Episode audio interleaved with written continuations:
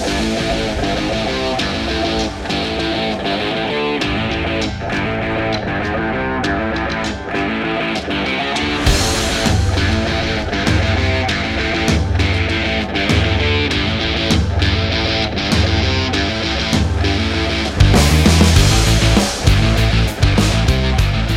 Salve, salve galera, estamos iniciando mais um A Vera Podcast. Eu sou o Lafon. E eu sou o Gustavo. E agora é a Vera. Isso aí.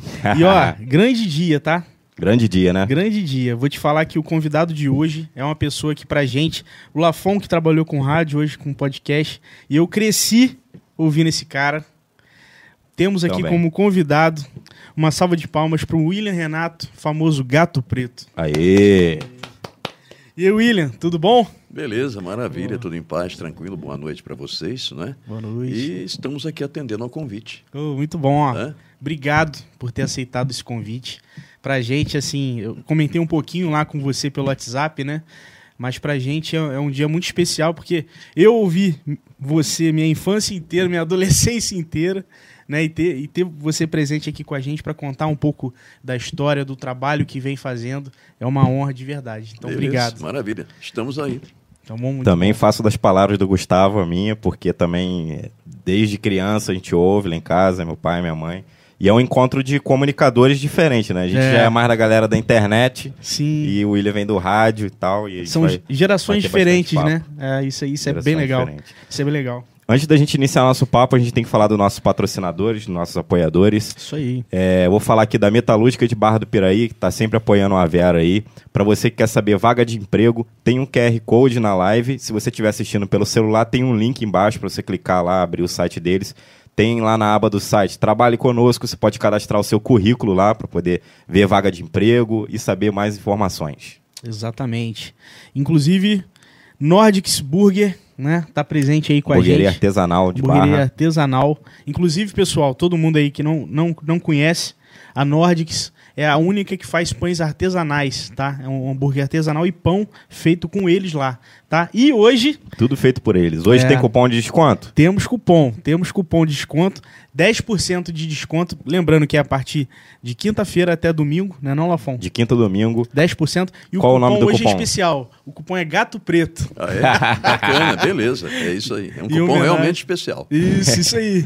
Inclusive, e aí, pessoal, vocês acessem, tem o link também na descrição do nosso. Nordics.com.br. Exatamente. Tem um link embaixo também. Isso. E também no Instagram. Ah, a galera esqueceu o site. Vai lá no Instagram que tem também. Tem também. Né? E o cupom é válido no site deles, tá, gente? Então, ó, um salve aí. Daqui a pouco tá chegando o nosso lanche aí também, né?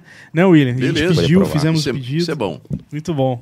E também ah, um lembrete pra galera, tô vendo que tem uma galera aqui assistindo. Sejam bem-vindos, quem ainda nunca veio no Avera e veio através aí do nosso convidado. Ah, se inscrevam no canal, tá, pessoal? Se inscrevam no canal para poder ativar o chat e poder mandar perguntas, comentários. A gente vai estar de olho aqui também, tá? E hoje tem o superchat também. Para quem quer prioridade na pergunta e quer ajudar a contribuir com o programa de alguma forma, o nosso super, superchat está no valor de cinco reais. Cinco? Você manda a sua pergunta e aí já vai de prioridade para a gente ali. Fica em destaque a pergunta. Isso aí. E Isso aí aí. a gente espera o raciocínio parar e faz a pergunta. Pronto. É isso. Vamos começar, iniciar, então? Vamos iniciar. Vamos lá, William. Co- co- primeiramente, como é que você prefere que te chame? De William, William Renato? Você que sabe. Ah. quem, não, quem não te conhece, sei que é difícil aqui, tem, um- tem uma galera em peso te assistindo. Certo. É, muitos, acredito que unânime te conheça, mas e pra quem não, não te conhece? Quem- Existem quem é? pessoas que ainda não me conhecem ainda. É? Existem. Em, em Barra? Exatamente. Será? em Barra do Piraí. Caramba. Hoje, por exemplo, eu fui à prefeitura e eu estava conversando com o Vicente, que é o guarda que estava na portaria, a hora que eu saí, Uhum. e tinha uma moça ali, também falando com ele, e na hora ele falou, você sabe quem é ele aqui? Ela pensou, pensou, pensou, né? E disse, não, aquele- ela está assim meio sem graça, né? Aí o Vicente falou para ela, esse aqui é aquele cara da notícia policial. Ela regalou um olho desse tamanho assim, ele que é o gato preto? Então existem ainda pessoas, sabe, que não me conhecem. Sim. Como da mesma forma, grande parte das criancinhas, criancinhas de 6, 7, 8 anos de Ah. idade, quando me vê, eu tenho uma menininha que no centro, aquela vem no centro da cidade com a mãe dela, Hum. sabe? Olha, ela quando me vê, ela chega a me dar aquele abraço, ela quer me abraçar de Ah, qualquer maneira. Então, quer dizer, tem a galera mirim que ad- admira o trabalho da gente, sabe? Sim, É uma forma diferenciada. Meu trabalho eu não, não copiei de ninguém, essa forma que eu faço o programa, eu não copiei de ninguém. Pelo contrário, eu fui copiado. Mas não me incomodo com isso, não, Sim, sabe? sim. Mas a, a, Então. a cópia não deu muito certo, não, que já, já acabou também. Eu, eu cheguei a ver. É, rapaz, muitas cópias. é. Não, olha, você sabe o que acontece? É o seguinte, eu completei agora, entre 8 e 12 de maio, eu completei 41 anos de programa. Caramba. Muita coisa. Mais velho que eu. Muito anos, muitos anos, né? Pô, 41 muito, anos de muito. programa. Então, nesses 41 anos, muitos apareceram, muitos nadaram até a praia e morreram na areia Sim. sabe? Então, olha, mais antigos do que eu, por exemplo, havia Wagner Montes, que eu tive a satisfação de receber por três vezes no meu programa. Legal. Né? É, o Wagner Montes, havia o Wilton Franco, que foi o cara que lançou o Wagner Montes. Uhum. E tinha também o Samuca. Esses, então, eram os mais antigos. Mas, quer dizer, o tempo foi passando, essas pessoas, então, chegou a hora delas, elas foram embora. Uhum. Então, também havia um em São Paulo, Gil Gomes. Gil sabe, Gomes. Também já é falecido. Aí, depois desses, quer dizer, eu já estava, né? aí foi aparecendo o Ratinho, foram aparecer a Patrulha da Cidade também no Rio, mudou muito, né? Aquela Samuel Correia, né? Ah. Sim, Daqueles sim. tempos que podia chamar no porrete legal. Hoje não. Hoje tem um Agora- monte. Exato, hoje tem um montão de histórias aí. É, Inclusive, o sabe- Paulinho Gogó trabalhou na patrulha da cidade, fazendo as vozes, né? É, exatamente, é isso aí. é. Então, olha, vou te falar uma coisa. Hoje nós vivemos num país das restrições. Eu estava assistindo um, um vídeo hoje que me mandaram, não sei quem me mandou, está aqui no meu telefone, onde uma mulher, ela estava dizendo o seguinte: muitas mulheres hoje, elas estão é, pensando como é que um homem pode se aproximar delas com tantas situações? Qualquer coisinha hoje é estupro, é, é- é- é- é uma, é uma situação. Claro, existem exatamente as violências. os casos, Sim. né? Né? Existem Sim, os sim. casos, mas é aquela situação. É, hoje, qualquer coisinha é motivo, sabe, para um camarada de repente ser preso e levado para uma prisão. Já vi isso, sabe? Sim. Então, quer dizer, é, mas tá bom, vamos continuar nosso bate-papo aí. No desenvolver do nosso papo, nós vamos falar Vamos. de outras coisas. Não, vamos lá. com certeza, com certeza. E, inclusive, assim, é, sempre quando a gente pensa no, no- no seu nome, Gato Preto, tudo isso, é, a gente pensa em referência de rádio, referência de locução, de notícia, é, Comunicação. comunicação. Como que, como que foi? Como que foi esse, esse processo? Eu sei que você chegou, a, você chegou a, a- a servir um tempo, né? Foi o que no exército? Sim, eu fui, fui, fui militar durante Militar. cinco anos e dez meses Aham. na Polícia do Exército, na Academia Militar de Agulhas Negras. Ah, sim. E, Exato. E, e como que foi? Como, como que foi essa experiência lá? Olha, o problema é o seguinte, eu, eu vou falar uma coisa para você. Lamentavelmente, hoje a nossa cidade, Barra do Piraí, não é mais um município tributário, ou seja, aquele município que ele fornece jovens para o exército. E lá é uma escola. Lá o camarada é o seguinte, ele vai exatamente é, desenvolver aqueles valores, sabe, cívicos. Ele vai conhecer a disciplina. Que se ele não se adaptar à disciplina militar, então ele não aceita nada. Ele não vai, não se ada- vai- não vai se adaptar a coisa nenhuma. Sim. Eu passei cinco anos, dez meses e três dias no exército. E era aquele tempo, sabe, de se amarrava o cachorro com linguiça, vamos dizer assim. Sim. Sabe, era o tempo que o sargento chegava, dava uma tapona no pé da orelha do cara e pronto, é isso aí. Hoje não. Então, eu passei esse tempo todo lá e eu voltei vivo. Então hoje, olha, é, voltei vivo, cara. É isso aí. Olha, quando eu cheguei lá, eu fui porque eu quis, eu queria. Eu sempre tive vocação. Sim. Então, saí daqui de Barra do Piraí no dia 8 de janeiro de 1971.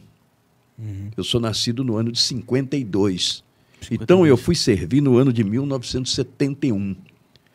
Aí veio aquele trem, né? parava aqui na estação, a, a, a, o trem com a escolta da, da Polícia do Exército, e nós fomos então parar dentro do batalhão de comando e serviço da Academia Militar de Agulhas Negras. Uhum. Então, lá, durante três ou quatro dias, encarávamos aquele pátio com aquele sol horrível, ali estavam sendo feitas as seleções. Uhum. Então, por que, que eu fui selecionado para, a Polícia do Exército? Primeiro, pel, pela altura, tá? E segundo, pela escolaridade. Então, ali, é, passei aquele período de recrutamento, não é? Logo depois houveram as baixas, então nós nos tornamos os soldados efetivos do ano de 1971. Isso foi o que? Em fevereiro, em fevereiro, fevereiro para março, então, chamados Praça Velhos, né? Deram a baixa, né? E nós então ficamos. E aí quer dizer, numa, no, no final do ano, então, aí foi a hora daquela pergunta: quem quer engajar? Então havia, sabe, muitos que tinham a vontade, mas tinham vergonha. Caramba. É. Porque o sujeito que ele engajava, então ele era classificado do montão de, de coisas, sabe? Então eu disse, eu quero. Então ali ficamos, eu, Neto de Barra, Barra Mansa, nunca mais vi o Neto, Spasek, João, João Abiate Spasek Neto, é, Tércio Gonçalves Bastos, que era aqui de Santanésia também, também Roberval Cordeiro Costa, que era um campista, é. Se bobear, Quando- acho que você conheceu meu pai, José de Oliveira Barros Filho. Ele se chamava de Barros Filho. Ele também serviu. Eu, claro, claro, época. Barros Filho, nome É. conhecido para mim. É. Exatamente, conhecido para mim. legal. Sabe? Daquele período de 71, eu me lembro daqueles que chegaram comigo. Eu fiquei lá vários anos, quer dizer, outros que eu possa me lembrar é porque eram pessoas que tinham, vamos dizer assim, um contato maior. Sabe? Por exemplo, um motorista de outra companhia que trabalhasse junto à PE, então, quer dizer, sempre fazendo serviço ali, então a gente né, é, é, é, se acostumava àquela pessoa. Então, quer dizer, hoje é, não teria um esquecimento se caso fosse falar um nome, não, não. Lembro sim. Ah, era o João da Silva, tudo bem, mas qual era o nome de guerra dele? Sim. Mas então, aí quer dizer, é, final do ano, então, eu e mais esses três colegas, nós então pedimos nosso engajamento, não é? Então, dali para frente, passamos então a ser soldados profissionais, deixamos de ser recruta. Né? E meses depois foi é, iniciado o curso de cabo, então nós fomos convidados para fazermos, pa- fazermos parte né, daquele grupo de, de, de, de- de soldados, tá, e recrutas e também profissionais de outras companhias. Né? Então, quer dizer, concluí o curso de cabo, mas não fui promovido logo aguardando vaga. Ah, é? tá, Então entendi. foi quando um cabo é, é, que terminou o tempo de serviço dele, porque ali é o seguinte: existe aquele que são estabilizados e os não estabilizados. Estabilizado é aquele que ele tem uma formação que na época era necessária. Por exemplo, mecânico de veículos, aquele cara então ele era estabilizado. Ah, sabe? Ah, Então, Meu pai era armeiro. É, armeiro, mas É. ele seria estabilizado se ele tivesse um curso na escola de material bélico. Aí sim, aí ele seria Ele era estabilizado. torneiro mecânico lá dentro Torneiro também. mecânico, mas ele permaneceu? Permaneceu? Não, ele não seguiu. Ele fez a mesma coisa. Ele ficou, acho que um tempo, Ah, não sei se foi certo. cinco anos, Aham. seis, depois pediu baixa Pediu baixa, né? Exatamente. Então, o pessoal não estabilizado deu a hora, cinco anos. Eu saí com cinco anos, dez meses, três dias. Deu uma hora, bomba, nem muito obrigado, tá? Nem muito obrigado. Acabou que eu deixei o pé, a pele agarrada na cerca de arame farpado, mas paciência, né? então, quer dizer, fiquei lá esse tempo, né? É, passei um tempo já com as divisas de cabo, né? Quando eu recebi o meu certificado, que até perdi certificado, era 845-952, era o número do meu certificado. Então ali dizia, em caso de mobilização, apto à promoção a terceiro sargento, sabe? Então quer dizer, mas não aconteceu isso, não houve necessidade, né? E então quer dizer, passei esse tempo lá, é, aí fazer o quê? Quando eu voltei, era um período medonho, o Brasil estava em recessão. Hum, Tudo que eu sabia fazer era desmontar metralhadoras e ensinar homens a marchar. E aí, como é que vai ser? caramba. Olha, cara, eu te digo uma coisa, eu penei. E para minha sorte, aqui em Barra do Piraí, você já deve ter ouvido falar no Litorina. Litorina, ele, Litorina. Litorina, ele trabalhava na delegacia, ele era um funcionário da prefeitura, era muito respeitado na delegacia. Ele trabalhava lá cedido. Aham. Então, eu. Como é que eu vou fazer, meu Deus? Eu tenho que dar um jeito na minha vida. Sim. Não tinha emprego, não tinha nada, cara. Emprego não, era trabalho que eu queria. Aham. Olha, vou falar uma coisa para você. Aquela subida do Belvedere, ali quando você pega ali em direção Santa Bárbara, eu na época eu tinha família. Então, é, muitas pessoas ali compravam um terreno, mas não tinham como construir. Por quê? Pedra pura. Caramba. Então eram três pessoas. Era eu, o falecido Oliveira, que era frentista do posto Belvedere, e um sobrinho dele chamado Ivan. Nós montávamos naquelas pedras com talhadeira e marreta na mão para poder levar o pão para casa. É Verdade. Caramba.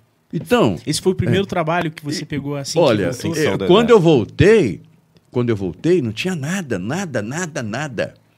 Sabe? Então é o seguinte, vamos encarar esse troço. Sim, sim, sim. Sabe? O tráfico estava começando em Barra do Piraí. Hum, Meu pai, quando voltou, conseguiu trabalhar na Thyssen porque sabia o trabalho de torneiro mecânico. Conheci o trabalho. Eu disse que eu sabia, tudo que eu sabia era ensinar homens a marchar e desmontar metralhadoras. Sabe? Então, o tráfico estava começando em Barra do Piraí. Será que houve convite? Cara, vem para cá. Houve. Ouve. Houveram convites. Mas muito obrigado. Fica com o negócio de vocês para ir, porque hoje eu estou vivo. E aqueles daquela época, sei É, lá, eu acho que não tem ninguém mais aí não. O que, que aconteceu com eles, eu não sei. Sabe? Então, foi, aconteceu isso. Então, para levar o pão para casa, quebrava pedra. Era verdade. Quebrava pedra. Na marretinha, marretinha de meio quilo, talhadeira e blim, blim, blim. E olhe lá. Beleza.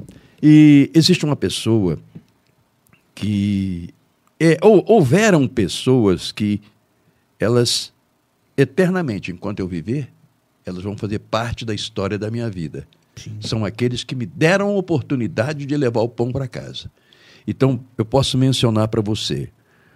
Falecido seu José Montuori, primeiro Litorina, que me chamou e me perguntou: te interessaria você dar uma ajuda no Cine Brasília? Seu José Montuori gostaria de dar essa oportunidade. Era o dono do Cine Brasília e Cine Esperança. Caramba. É, seu José Montuori. Lamentavelmente, ele faleceu, deve ter dois anos mais ou menos, uma coisa assim, um pouco mais. Eu também recebi uma oportunidade, sabe? Hoje, se eu tenho um registro de jornalista, que eu tenho, meu registro é 19.544, que eu falo, é a milhar do cavalo. Se alguém quiser, pode jogar amanhã. 19.544. é Aí, meu- tá ouvindo aí, né, é- gente? É o número do meu, do meu, é o número do meu registro de jornalista na Federação Nacional de Jornalista. Eu tenho uma carteirinha mesmo. Caramba, a legal. minha, não é- a minha não é a carteira do jornal, não. Não entendo, não tenho nada contra quem tem a carteira do jornal. Então, é, outro que me deu uma grande oportunidade, foi o primeiro, aliás, Gilson Baumgratz, que foi o diretor fundador do antigo jornal Centro-Sul. Lamentavelmente, hoje não existe mais. Então, naquela situação braba, o Gilson também me deu uma oportunidade. O Gilson disse o seguinte: eu preciso da coluna policial no jornal Centro-Sul. Te interessaria fazer? Então, eu sou, da, eu sou da velha escola, eu sei escrever. Sabe, cara? Sim. Então, para mim, escrito não tem, não, tem, não tem mistério Sim, sim. sabe? E eu fazia a coluna policial do jornal Centro-Sul. Eu, ao mesmo tempo, eu fazia o, o, o Cine Brasília, onde José Montori havia me dado a oportunidade, e um trabalho que eu fazia no Rio, que eu agradeço a duas pessoas também hoje falecidas. Todos esses que eu estou falando já faleceram. Foi na aviação Barra do Piraí, que fazia a linha Barra-Rio, né? Sim. hoje dirigida pelo Vander Breves, né? É, então, ali eu recebi uma oportunidade que me foi dada pelo senhor Altamar Marques, que era conhecido por Papau, é, e também é, havia lá um peruano chamado Juan Ortiz. Muita gente não suportava o Ortiz, eu adorava aquele cara sabe? Então, exatamente, eu sempre fui no, do, do, do- do oposto. Aqueles que era, aquele que era odiado por alguém, eu me entendia bem com essas pessoas. Havia um fiscal na aviação Barra do Piraí chamado Norival, ele era capitão de polícia, era um cara ruim pra caramba. Capitão Norival chamava ele Mata Cachorro. Mata cachorro. Ele envenenava cachorro no jardim, é verdade. Então, olha, Capitão Norival Mata Cachorro, ele era odiado. Eu me dava bem com aquele homem. Que trabalhava junto comigo, Sim. sabe? Então eu já sabia dos tiques dele. Então, claro, eu tinha que respeitar o espaço dele, Sim, como sim. ele respeitava o meu também. Né? É isso, então, é isso. aí quer dizer, fiquei. Né? Aí eu, eu tinha aviação Barra do Piraí, que eu saía daqui todos os dias, sabe, numa determinada hora, ia para o Rio, voado, né? ia num pé, voltava no outro, Cara, sabe? mesmo dia? é, ó, não, nem um dia, era direto. Eu fazia o programa de segunda a sexta, eu tinha que fazer o repórter policial na Rádio Barra do Piraí, ali no centro da cidade. Uhum. Então eu terminava o repórter policial, sabe? Eu saía voado e entrava dentro de um ônibus, sabe? E às vezes, aí quer dizer, fazia um determinado tempo na- na- na fiscalização, voltava para fazer o horário do cinema Caramba. sabe? E aí você perguntou como tudo começou, o repórter policial. Sim. A, a Rádio Barra do Piraí, na época, ela era gerenciada pelo Anielo D'Amato, que hoje é diretor da Câmara de Vereadores. Né? Uhum. E eles queriam colocar alguma coisa diferente na, na programação da rádio. E reportagem policial é uma coisa que não é qualquer um que faz. O cara que faz tem que ser Não maluco, mesmo. tem que ser doido, perturbado. né? É, Não é isso aí. fácil, não. Aí, eu fui convidado pelo Newton Guimarães, que inclusive é o Guimarães do, da Oficina Velha, que hoje, é, ainda hoje, ele que é o corretor do meu programa, ele que é o agenciador. Ah, É isso legal. aí. Então o Guimarães me convidou. Cara, você não quer fazer o repórter policial, não? Falei, ué, eu já faço no Jornal Centro-Sul. Não, você vai fazer na rádio, não sei o quê. E eu embromei o Guimarães durante dois anos. De Caramba. repente, tudo bem, vamos lá, vamos fazer o troço. E eu estou fazendo até hoje. Caramba! Entendeu, cara? Estou fazendo até Que hoje. legal, que legal, William. Recebi apoio total do Anielo D'Amato, não é? que era o diretor, porque é o seguinte, foi uma coisa chocante. Ninguém estava acostumado com aquilo. Aquela notícia, como eu falo, do locutor babaca aí aqui, é, nós temos aqui a APT, APT agrediu SSI. Não, aqui não, não. Meu programa é o seguinte: é nome, endereço, CPF, conta de luz, gás, telefone, sai da frente que a porrada vai cantar. é desse jeito, sabe? Então, ao mesmo tempo que eu já encontrei gente que fez cara feia, eu encontro muito uma risada. Pô, cara, você me arrebentou lá, mas eu morri de rir. teve, Entendeu? gente, teve gente que já falou isso com você. Cara, cara, cansei de ouvir isso de um montão de vezes. Ah, olha, hoje é que dia? hoje é quarta-feira. Quarta-feira. Foi na sexta-feira. Sexta-feira eu incendiei uma criatura de, de piabas, né? Aí, lá pelas 15 para as 5, eu estava descendo ali o Banco do Brasil para ir lá na, na loja do Brian, né? Que é meu amigo Brian lá no mercado. Uhum. Encontrei uma criatura. Você vai me deixar famosa, não vai? Eu falei, vou. Porque ela tá virando notícia direto. Sabe? Ela já sabe já. Você vai me deixar famosa. Vou te deixar famosa. Sabe? Vai ficar mais conhecida do que já é. Sabe? Mas tudo na boa. Porque, olha, eu falo para vocês uma coisa. O marginal, ele me respeita. O marginal me respeita muito. O marginal, ele passa por mim. Sabe? Porque o meu problema é o seguinte: eu não quero saber o que, que o sujeito está fazendo. Se bater na minha mão, aí é diferente. Sim. Eu não vou bater na porta de ninguém. Escuta, você, o que, que você faz? Tu tá, tu tá no tráfico? Então é o seguinte, olha, eu vou fazer lá um- uma, uma- uma- uma- uma propaganda para você da tua boca. da- Não, nada disso. Agora, se eu pegar o papel na mão dizer, agora é comigo. Sim. Então o marginal, ele me respeita. Ou ele passa por mim, quieto, de cabeça para baixo, some lá para o caixa-prego, some, segue o caminho dele. Ou ele fala, oi, seu William, tudo bem? Tudo bem, certinho, maravilha. Ou então ele vira e diz assim, eu queria trocar ideia com o senhor. Pode contar que ali alguém vai ser entregue.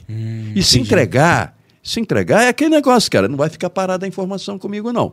Sim. Então a marginalidade de Barra do Piraí sabe de uma coisa: toda denúncia que eu recebo, ela é mandada direto para P2 do décimo batalhão. Sim. O meu telefone aqui é coalhado de informações que eu recebo e eu mando à frente. Sim. Pô, mas ué, você não tem medo de fazer isso? Medo de quê? Hum. Por quê? Eu, eu faço questão de dizer lá no meu horário. A informação que bater no meu telefone, ela vai para a polícia. Se você está devendo, é problema teu. Vou esperar você cair para virar notícia aqui que eu vou te rachar no pau aqui. é desse jeito. Mas é. mas Entendeu? é. Ele trabalhou um tempo lá na RBP, nós trabalhamos junto lá, Uhum. ele deve se lembrar como é que era. O Sim, cacete cantava. Eu não ia lá para brincar com ninguém. Eu aviso, eu não venho para brincar. Sim, é eu pra trabalho. Não gostou da notícia? Posso fazer nada. Quando dava sexta-feira, ele até falava: pensa bem antes de ir pra festa, baile, Exatamente. que você vai é fazer. isso aí, penso que tu vai fazer. Porque segunda eu tô aqui. Segunda-feira eu tô de volta com o papel na mão aqui. E pode ser você que eu vou falar. e nada, nada pessoal, né? Não, nada pessoal, não tem nada contra ninguém, não, cara. Não tem nada contra ninguém. Sim, sabe? sim. Aí, mas, pô, e aquele, mas aquele cara. Aquele, é, deixa eu ver, tem um negócio aqui que de vez em quando ele dá uma falhada aqui. Até, O retorno? É. Não, não, não, não, retorno é alguma coisa que dá uma falhada de vez em quando aqui. Ah, tá. Mas então, o cara é perigoso. É. Perigoso é cachorro de pobre quando tá com fome e com lepra. Sabe, ele fica raivoso pra caramba. E fica. Pô, mano, olha, eu, eu convivi aqui em Barra do Piraí, sabe? Convivi, não, conheci. Conviver tá ali junto o cara com Sim, as sim. negociatas dele. Eu já disse, eu não quero saber da que, que o caboclo vende, se ele vende posse, ele vende fumo. O problema é dele. Ele não pode cair no meu programa, porque sabe que vai virar notícia, sabe? Mas eu convivi aqui com, com tralhas que ajudaram mu- muito meu programa. Ajudaram muito. Olha, é, tive pessoas, sabe, que, por exemplo, entravam em contato comigo num caso, vamos dizer assim, numa catástrofe na cidade, uma tempestade que destruiu tudo, arrancou telhado, arrancou tudo. Sim. William, é, eu estou ouvindo você falar aí, isso vindo de bandido, não é, né? Essas, como chamam de bosta rala, não, tá? Sim. Pode, pode falar meu, meu, meus negócios. Olha, são, são as minhas palavras que eu uso lá no repórter policial, tá? Sim, não, certeza que fica- vai- fica não à vai- vontade. Aqui é maior de 18 tenho, cer- liberado. tenho certeza que não vai ofender os ouvidos de ninguém, não. Não, não vai, Então, aí o que acontece? É, Conforme eu disse, não é esses bosta rala de hoje, não. Bandido, bandido com B Bandido de maiúsculo. verdade, Sabe? né? Ô, ô, William, o caso é o seguinte, olha, eu estou ouvindo você contar a história da velhinha aí, que a casa dela não sobrou nada. Eu queria fazer uma doação. Falei, Tudo bem. E aí? Quantas telhas ela precisa? 20. Tudo bem. Eu vou pagar agora no Tabet, que era Tabet Materiais, Materiais de Construção, que é em Barra do Piraí.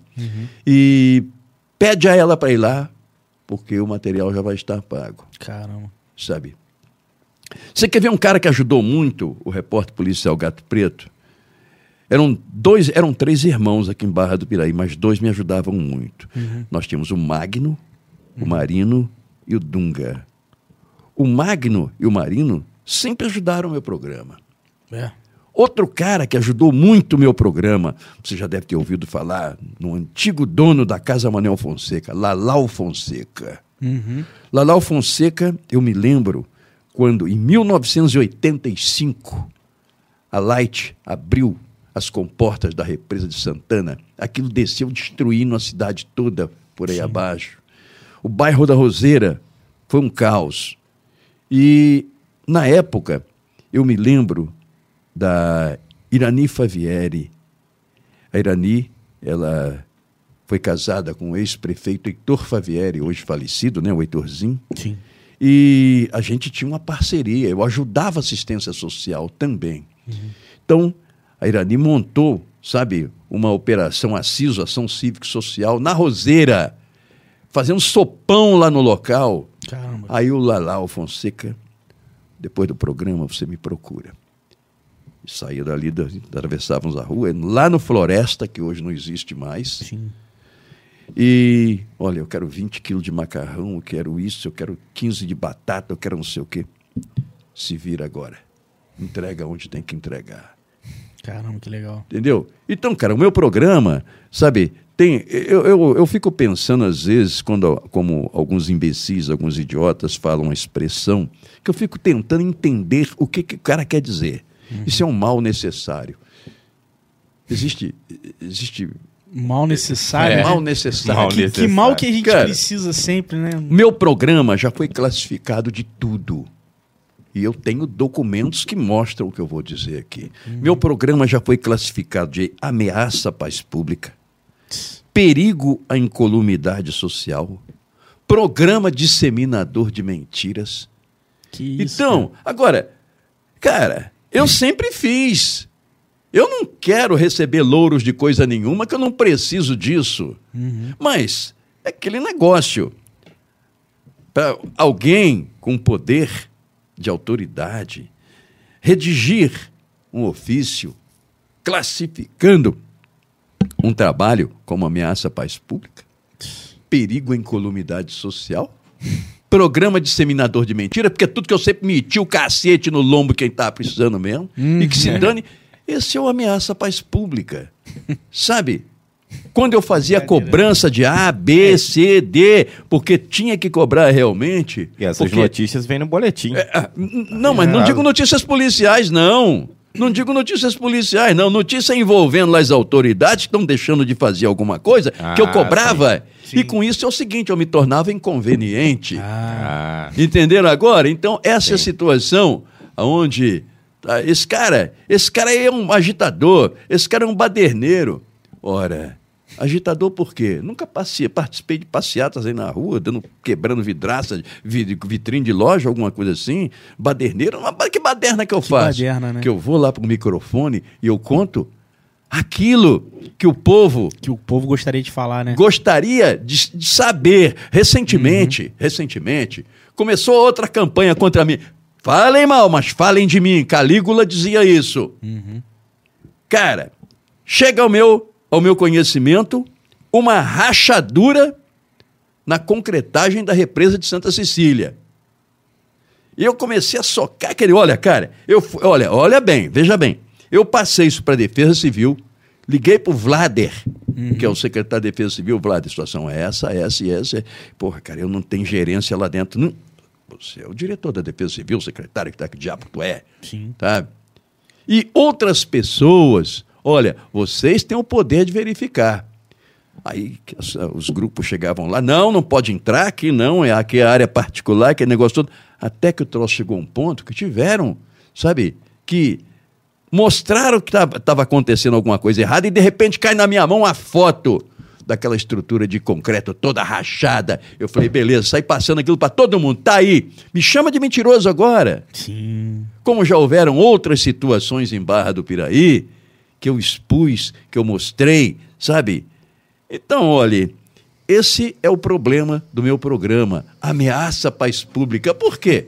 Tá tudo tranquilo, tá todo mundo quietinho, o carneirinho, lá no canto, pastando, dormindo, deitadinho lá. Aí chega o gato preto. Aí chega, chega o lobo.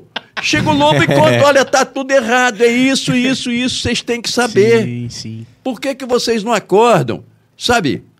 Então, quando eu falei, quando eu comecei também, aí teve uma situação que aconteceu o seguinte: foi quando a direção, alguns, alguns imbecis que estavam é, é, é, em comandos de, de alguns, alguns setores é, da Light, tá? ou melhor, da, da segurança da, da, da empresa que dava segurança à Light, as represas, tiraram as armas dos guardas.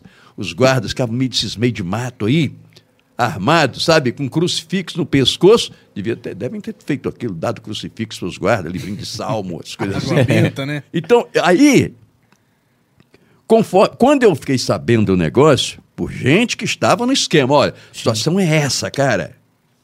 Você pode ir lá e você vai constatar. Eu não vou fazer nada lá. A sua palavra já é tudo, nós nos conhecemos há 30 anos. Ó, cara, a situação é essa, os guardas da Light estão desarmados, é um perigo medonho. Aí eu comecei a jogar no ar o negócio. Olha, é o seguinte: se vocês não sabem, em tal época invadiram aqui a represa de Santana, o pobre do guarda foi deitado no chão e executado com a própria arma dele com um tiro na cabeça. Por que, que tiraram as armas dos guardas? População de Barra do Piraí, vocês já pensaram? Aqueles operadores da barragem de Santa Cecília serem rendidos de madrugada por alguém que possa chegar lá, abre essas porcarias dessas lâminas, aperta esse troço aí. Sim. Novamente, esse cara é maluco, esse cara é doido. Isso aí fala o que não deve. Não, fala o que não deve, não. Eu falo o que é certo. Sim. Não é verdade? Então, quer dizer, o que, que aconteceu? Tiveram novamente que rearmar os guardas. E por aí, cara, tem uma infinidade de histórias, sabe? Que você Que- comentou que eu antes. sempre comentei, sabe? E paguei muito por isso também. É. Sabe? É, ó, vou- vou- olha, vou falar para vocês uma coisa. Um dia, um moleque no colégio Barão de Bonito, o moleque entrou armado com uma pistola, tá? A pistola do papai. Então, eu dei a notícia. Beleza, beleza, dei a notícia. A coisa havia, a coisa existia, sabe? Foi um fato, né? É. Demorou muito, tá eu sentado lá no Ministério Público. que, que o senhor deu essa notícia? O senhor se baseou em quê? Vocês estão brincando comigo? Pelo amor de Deus. A coisa é pública e notória para vocês também aqui. O senhor não podia falar isso. Eu não podia. Eu vou falar sim. Entendeu, cara? Então é por isso que eu, o meu programa é considerado o quê? Como é que é? O mal necessário. Mal necessário. eu nunca, eu nunca, eu ai, nunca ai. mal necessário. Sabe? Mal necessário. Existe um mal que seja bom? É, exato. É. que eu vou precisar sempre, né? Exato. É. Entendeu, cara? Então, aí quer dizer. E por aí, eu sempre, não é? é fui tateando, tendo as maiores dificuldades possíveis. Toda, olha, tudo, todo, todo, todo possível já foi feito nessa terra para acabar com o meu programa. Hum. Tudo que você pensar, sabe? Agora, por quê? Porque a notícia tem que ser dada de forma que agrade. Ora, a uhum. notícia é a notícia. É. Não sabe? tem que agradar ninguém, né? Eu, eu, eu digo, eu não venho aqui para agradar ninguém, não. Vem para cá para dar notícia, eu venho para cá para cumprir a minha obrigação com a população, cumprir a minha obrigação lá com aquele que anuncia no meu programa, que acredita no meu trabalho. Sim. Sabe, cara, quando eu chego lá à frente daquele microfone da Rádio Paraíso, então ali é o seguinte: é a hora do repórter policial Gato Preto. Eu me esqueço Aquele eu, eu, William, fiquei lá fora. Então ali é a hora do repórter policial Gato Preto. Sim. Sabe? Então, eu, aqui em Barra do Piraí, é, já tive muitos problemas. Não foram poucos, não. Foram muitos, sabe? Uma vez, eu comecei a fazer uma denúncia. Havia aqui em Barra do Piraí um garotinho, esse menininho era daqui do Maracanã. Uhum. Esse garoto, ele estava sofrendo uma crise. Eram, é, é, eram dezenas de crises por dia, convulsões. Ah, tá. convulsões. Ele estava com um problema sério e ele precisava de fazer na época a coisa estava é, era olha só ultrassonografia Sim. era um que isso meu Deus Sim. era um troço lá da NASA né é. essas coisas assim não era tão acessível né pois é cara o pobre que precisasse daquilo ia morrer mas não ia fazer não então na época o que é que aconteceu a mãe do garoto me procurou. Ela está viva hoje ainda aí para dizer a verdade. E, quem ouvir isso aqui, que é do bairro do Maracanã, daquela época, vai saber o que, do que, que eu estou falando. Me procurou, falou, pelo amor de Deus, meu filhinho está nessa situação assim, assim, assim, assim. Eu fui ao INSS, não era INSS, era INAMPS. Acho que era INAMPS, era ah, isso. Tá. Foi negado eu preciso fazer esse exame, era um exame, não, a clínica, clínica Santa Lúcia, em Laranjeiras, no Rio, era isso. Estou ah. buscando lá no fundo do Cara, baú. Tem memória, hein? É. Eu participei de tudo, né? Caramba. Falei, e aí, o que, que nós vamos fazer? Eu preciso arranjar o dinheiro para pagar, porque está sendo negado. E eu comecei a fazer uma campanha. Uhum. Quando eu recebi o primeiro recado, ó, você está incomodando, você para. Para porque você está incomodando, você está deixando o doutor da autoridade em uma uhum. situação ruim. Eu vou parar por quê? Vou parar não. Continuei. Recebi o segundo recado. Para. Para porque você vai arrumar espinho para sua vida. Falei, vou, né? Tá bom, tá beleza. Agora que eu vou continuar. Pessoal, é o seguinte, estou sendo ameaçado por isso, isso, isso, isso, isso, isso, mas eu vou continuar. Vocês podem depositar o dinheiro lá, porque o garotinho tem que ir para o Rio. Caramba. Aí, quando foi um dia, uma manhã, eu estava em casa, aquela batidinha na minha porta. Eu falei, que diabo é isso aí? Não estou esperando ninguém aí. Aí, com todo cuidado, abri a porta. Era um amigo, que eu vou citar o nome dele, ele é da Polícia Civil, hoje está aposentado, chama-se Vanderlei. Vanderlei uhum. Paulino da Silva. Toda essa barra do Piraí conhece Vanderlei. Uhum.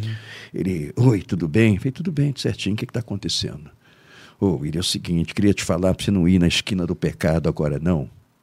Porque existem lá três pessoas que vieram para a Barra do Piraí para te matar.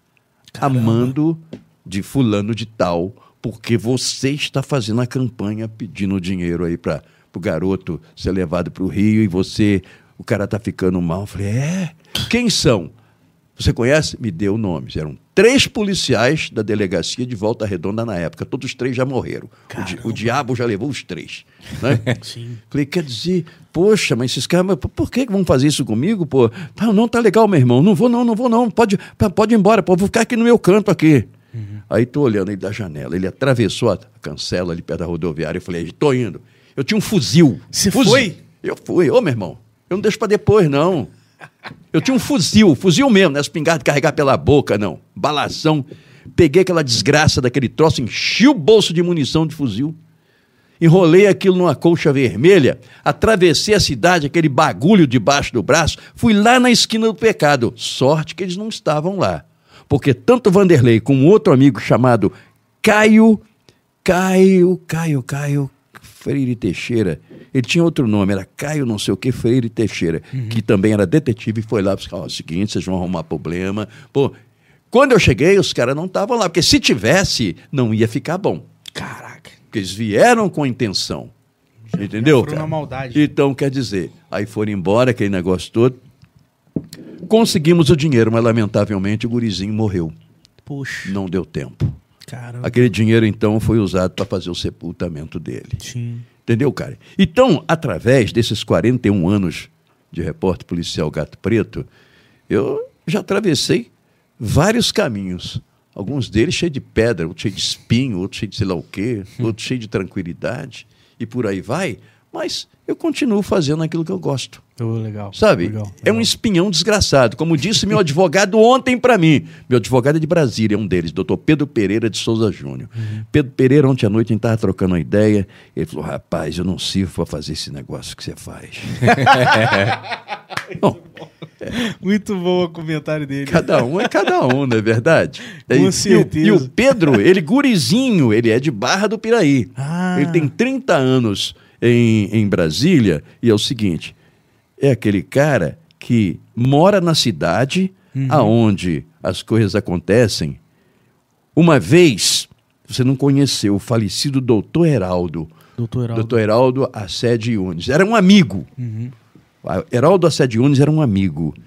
Eu conversando com ele, ele me disse: Gato Preto, falar uma coisa para você. Direito é um campo vastíssimo, cheio de lobos.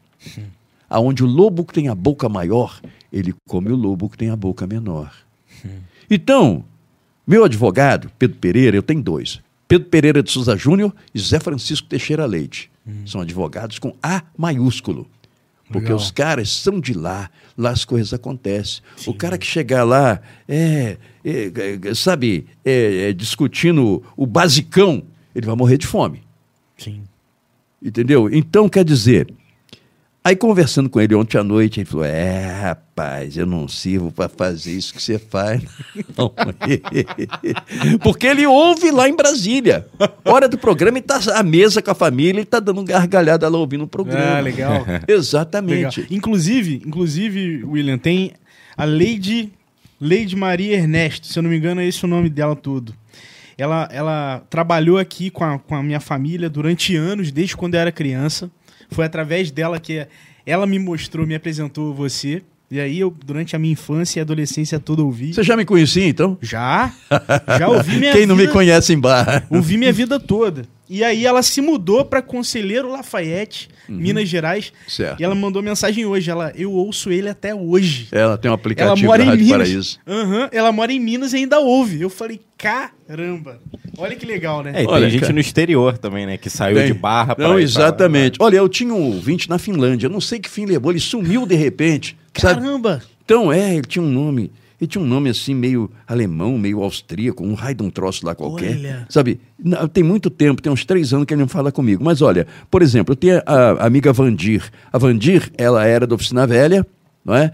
Ela mora em Nevada, Califórnia, Nevada. Então, às vezes ela fala comigo: ah, eu vou sair de casa agora, eu vou atravessar a ponte sobre o Rio Colorado e vou do outro lado, meu Deus do céu, como é que é o nome lá? É, negociar com os índios. São não. Francisco. Não. Não, não, não. Ela sai do, da, de- da Califórnia, atravessa a ponte sobre o Rio Colorado, Arizona. Arizona. E ela, então, Legal. ela vai do outro lado, é, índio lá, não fica jogando flecha em ninguém, não. Lá não tem esse negócio, não. Índio lá é ban- banqueiro. Né? É mesmo? Aqui que índio fica de doideira, jogando flecha na Polícia Federal, levando tapa na orelha, levando spray de pimenta na cara, bala de borracha no chifre. Esse negócio. Lá, o índio lá, ele tem uma posição. O índio lá parou com esse negócio há muito tempo atrás. Então, quando a minha amiga Vandir, ela fala que ela ela sai, tá saindo dali do, do, do- como é que chama? Nevada, que é a Califórnia, ela vai atravessar a ponte sobre o Rio Colorado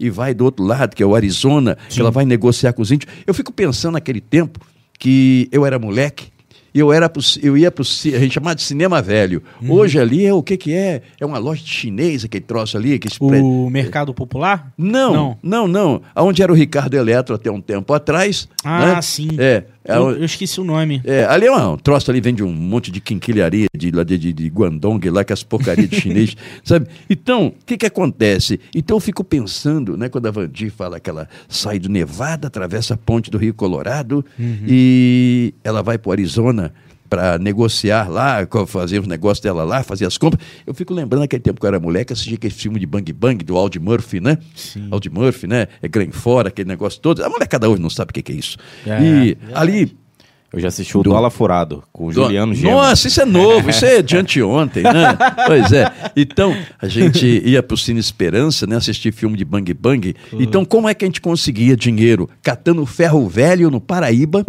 para vender na oficina do falecido seu Dima, que era ali perto da antiga delegacia, né? Sim. ali Ah. na, na- depois da Telemar. Aham. Então, ali tinha ali o, o depósito do seu Dima.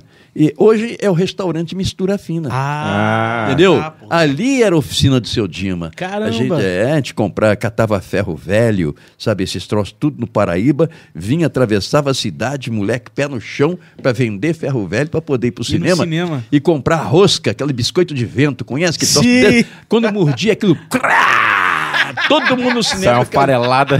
Farelada, barulhada, miserável. Parecia, parecia que tinha quebrado uma tábua dentro do cinema, sabe? Então é isso. Então, cara, é aquele negócio. É, aí, ó, tem a Vandir, Uhum. tem a Neuza. A Neuza é na cidade do Porto. Aham, Ela tem um negócio sim. dela no shopping na cidade do Porto, em Portugal. É, tem a Maísa. A Maísa é de Vargem Alegre Uhum. e ela mora na Itália. Inclusive, ela até me falou: eu vou sair daqui porque nós estamos prevendo que vai acontecer alguma coisa ruim aqui em relação, em razão da guerra da, guerra da Ucrânia. Já me falou isso. Tem uma outra também, como é que é o nome do céu, da, da Itália também? Valéria. Valéria. A Valéria, ela é filha do Bragão. Bragão, um cara grandão tem na cidade aí, sabe? Chamam de Brancura. Sabe? Brancura. É o Caramba, Brancura. não. A família do Brancura Não, é daqui do. Carvão, família Braga. A Valéria vem a ser filha dele.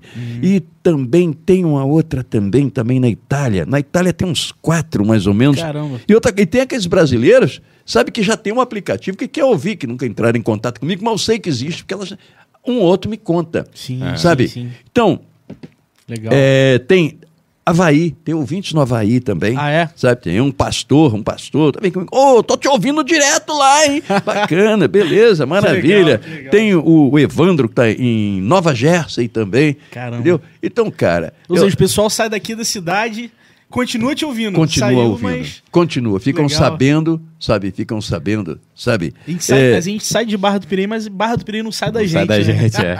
Exatamente, Isso é é isso bom. aí, é Legal. isso aí. Olha, você no início, você falou de uma pessoa que eu tenho um apreço muito grande por ele, Ronald de Carvalho.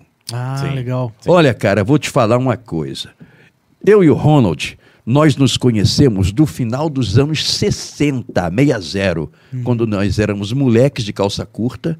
Nós estudamos no Joaquim de Macedo, que tanto ele como o irmão dele, Manuelzinho, né? Que eu soube que é médico nos Estados Unidos, nunca mais eu vi Manuelzinho.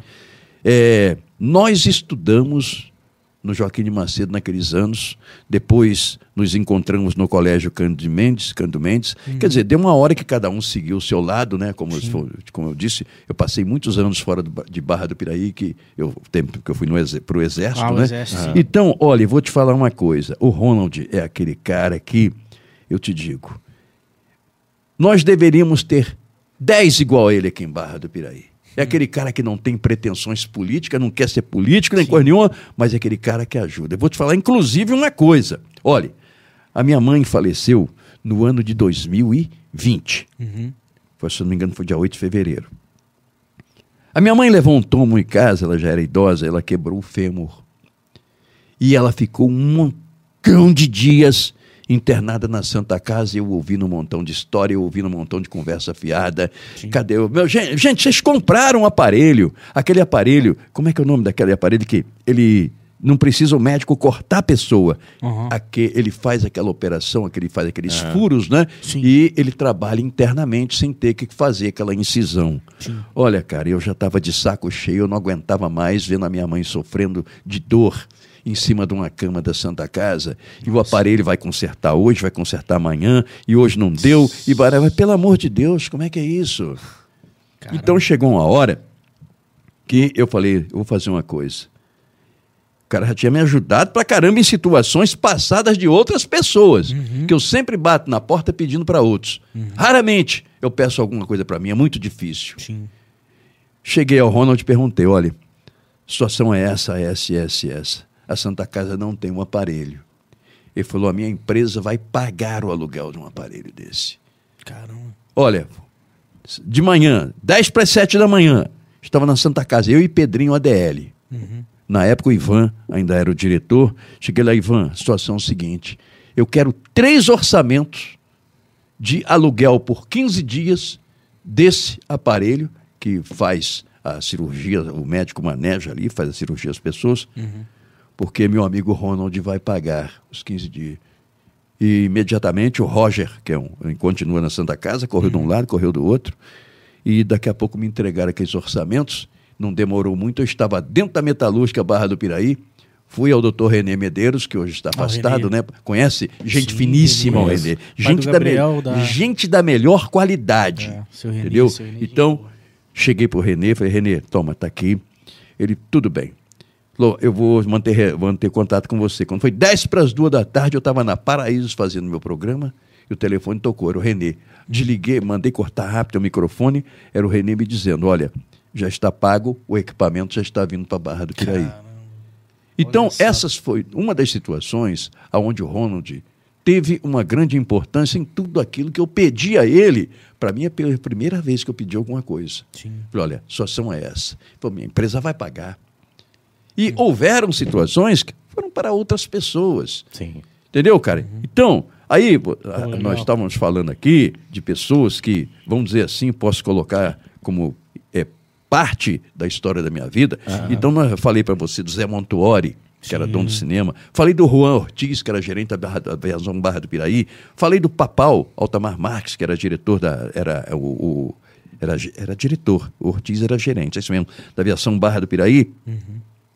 Falei do Gilson Bongratz, que foi o fundador do, do jornal Centro-Sul. Uhum. Então, essas pessoas me deram oportunidade para me chegar onde eu cheguei hoje. Hum, legal, Entendeu, cara? que como eu disse para você, proposta errada eu recebi, não faltou. Mas eu falei, quero isso não, esse caminho é meu, não. Parte da gente, né, William? Não, não dá certo, É, não, cara. é. Não dá certo, não. Sabe? Legal. Então, cara, e por aí eu venho batalhando, sabe? É, posso dizer aos trancos e barrancos, porque nesses 41 anos, nem tudo foram as flores, não. Sim. Sim. Sabe? Eu posso dizer para você que dois, dois terços foram pedra. Pedra bicuda, aquela pedra de corte, corte o pé do cara, aquele negócio assim. Sim. Sabe? É, tive um número imenso de pessoas que tentaram destruir meu programa. Sabe? Sim. Tive. Mas, mas não conseguiram, né? Não, não conseguiram. sabe? Tive problemas com gente na rua que se escondeu atrás de poste para tentar é, me ati- atirar em mim, me matar, alguma Caramba, coisa assim. Já tudo teve? isso. Tive tudo isso, cara. Caramba. Agora, diz um ditado: o vento que venta de um lado, ele venta para o outro também. Uhum. Não é verdade? Exatamente. Sabe? O pau que dá em Chico, Daí ele- Daí Francisco. Daí Francisco. né? O mesmo risco que corre o machado é o mesmo risco que corre o pau. Exatamente. Entendeu, cara? Então é isso. Então eu, sabe? Essa é a se- lei, né? é, sempre procurei fazer meu trabalho, não é? Não agradando muita gente, né? Mas tenho certeza de uma coisa. Olhe, nunca procurei vantagem para mim. Nunca. Em dias passados, vamos, vamos mexer numa ferida. Agora, vamos mexer numa ferida. Cara, olha, é, eu sou aquele tipo de cara. Lá no meu programa eu sou uma coisa, aqui fora eu sou outra. Sim. Sim. Lá no programa, sabe, como disse a você, o William fica lá fora. E entra pro estúdio Gato, Gato Preto. sabe? Então, aí é aquele negócio. Quando eu saio dali, então vou tomar meu café, vou conversar com as pessoas que eu quero conversar. Sim. Não sou cara de ficar rindo para ninguém. não sou desse tipo de coisa, não. Não sei, eu não sei rir, entendeu, cara? Não sei dar sorriso largo, não sei fazer esse negócio. e deixa me ver, eu me perdi. Ah, assim. Pô, cara, recentemente eu fui acusado de um negócio tão nojento, sabe? Eu fui acusado pelo presidente da Câmara de Vereadores de Barra do Piraí, o Tiago Soares, Sim. de que eu pegava propina na Câmara. Falei, meu Deus, como é que é isso? Cadê? Cadê a propina? Eu nunca recebi Mas nada. cadê a então prova também? Eu quero. Não, não é a prova, não. Quem, quem acusa tem, Não, tem que provar. é, o, o Código de Processo Penal diz: o ônus da prova cabe a quem acusa. É. Mas acontece, pior do que não ter prova é pior que nunca aconteceu. Sim, sim. Então, cara, olha só. A Câmara de Vereadores sempre foi uma verdadeira pedra para mim. Pedra, essa aqui é pedra. Se não arrumar nada ali, nem um centavo.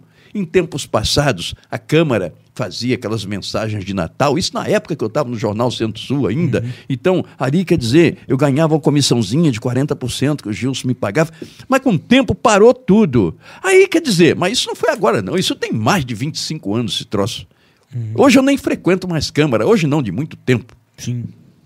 Aí, cara, pô, de repente, o cara vai pro plenário e escandalizou todos que estavam lá dentro, deixou o pessoal todo naquela abafado, que o cara disse uma coisa, que eu estava batendo nele porque ele cortou a boquinha que eu tinha na Câmara aonde eu recebi uma propina. Uma propina de valor de mil reais. Meu Deus. Peraí. Então alguém estava recebendo por mim e não repassava. A primeira que eu ouvi foi o seguinte: foi um dia. Ele, eu- o que esse cara ele fez uma lei absurda. Uma lei absurda. Dezembro do ano passado, nós tivemos uma enchente na cidade. Sim. Sim. Beleza. Todo, todo mundo foi afetado. Pois é, todo mundo foi afetado. Em março, agora, a enchente voltou, destruiu.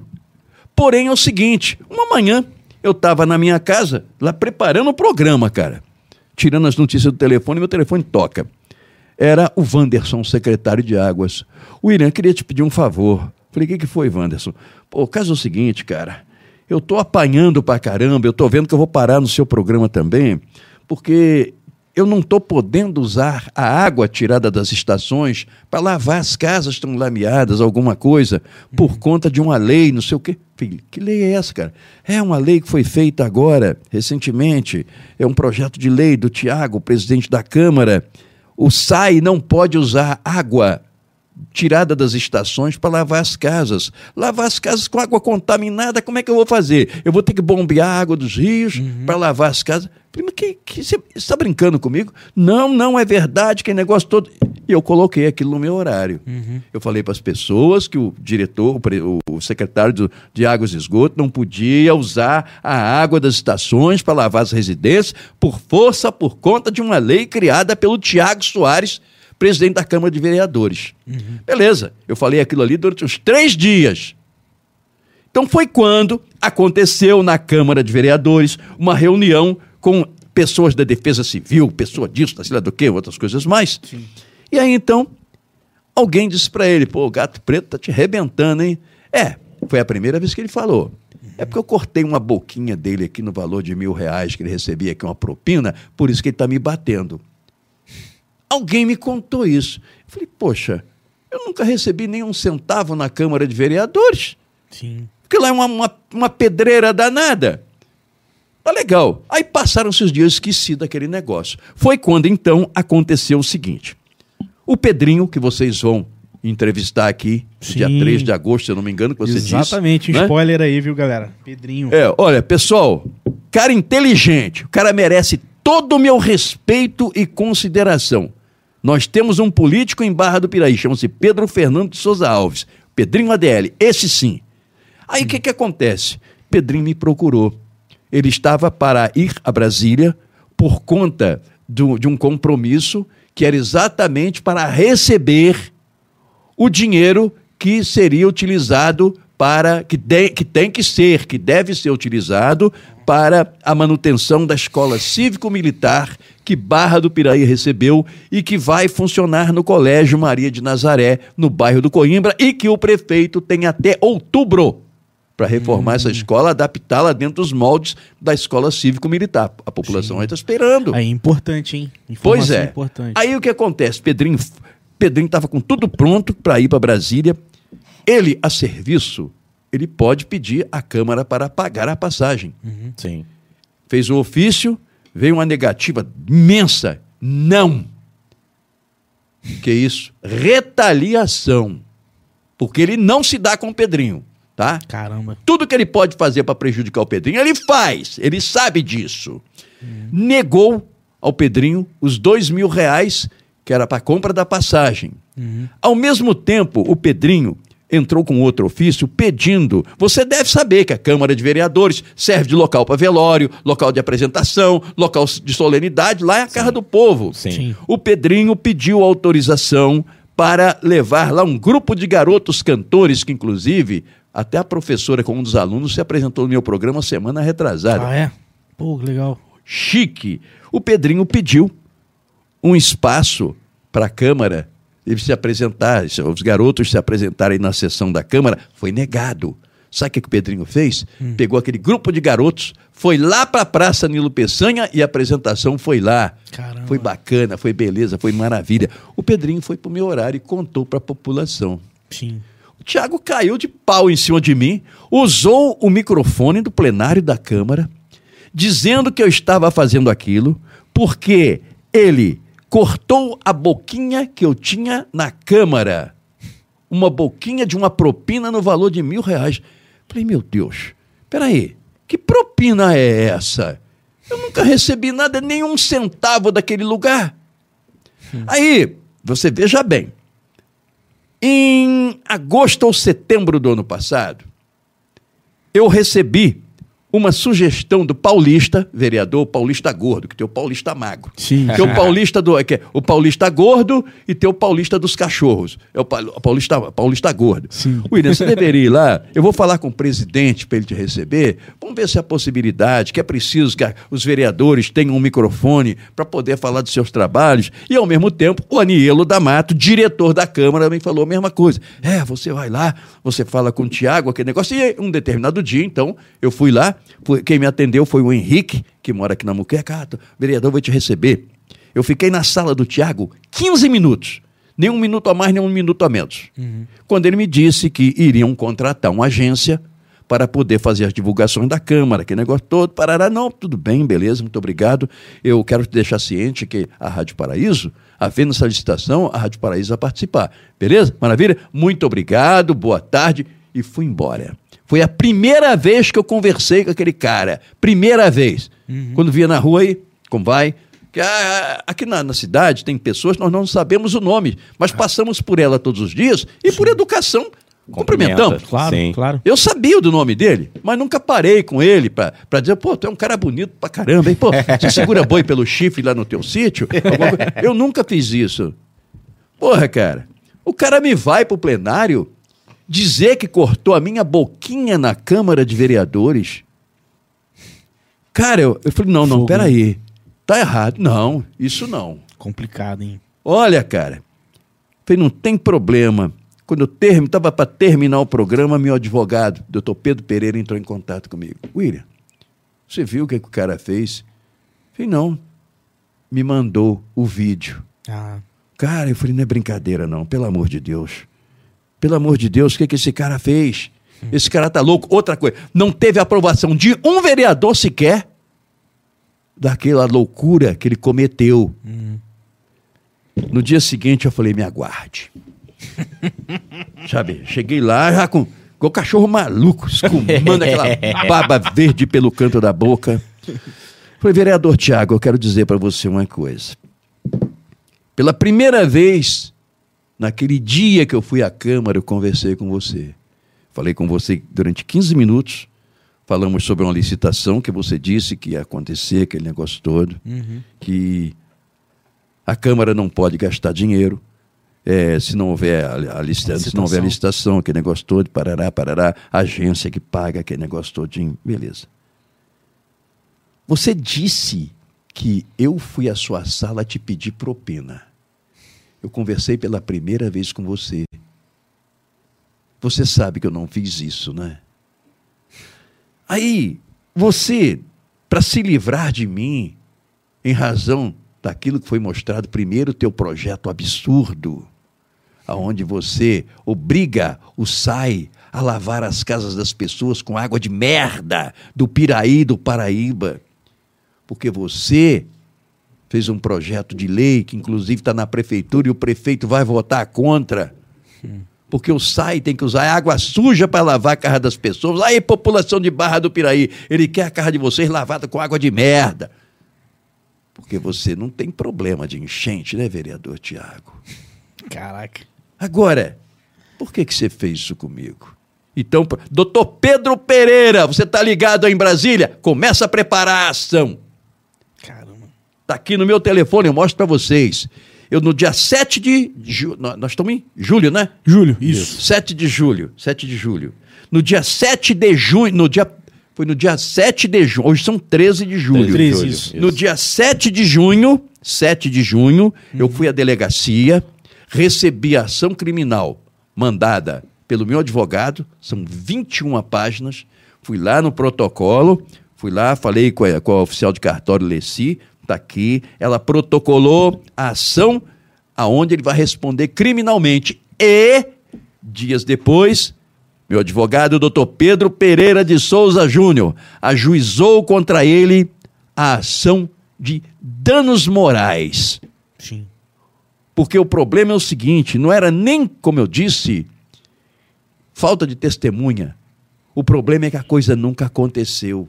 Ele usou aquele meio nojento, rasteiro, sórdido, como usa um dos meus advogados, um termo pífio, quer dizer uma coisa desprezível. Sim. Ele usou aquela forma para me combater, para tentar me calar a boca, mas não cala não, aí piora mais ainda a situação Sim. sabe?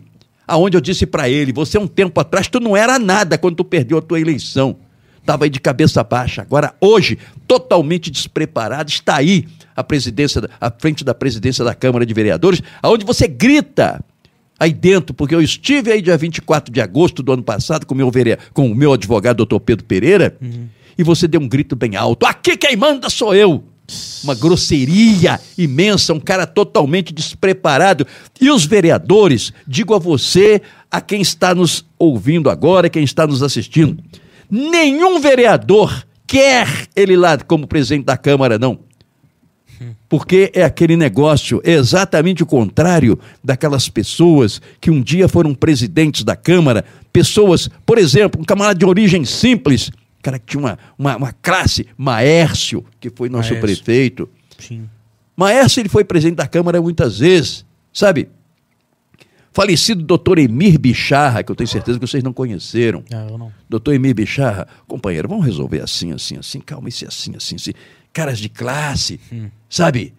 Pessoas, Joel Tinoco, sabe? É, Tostão.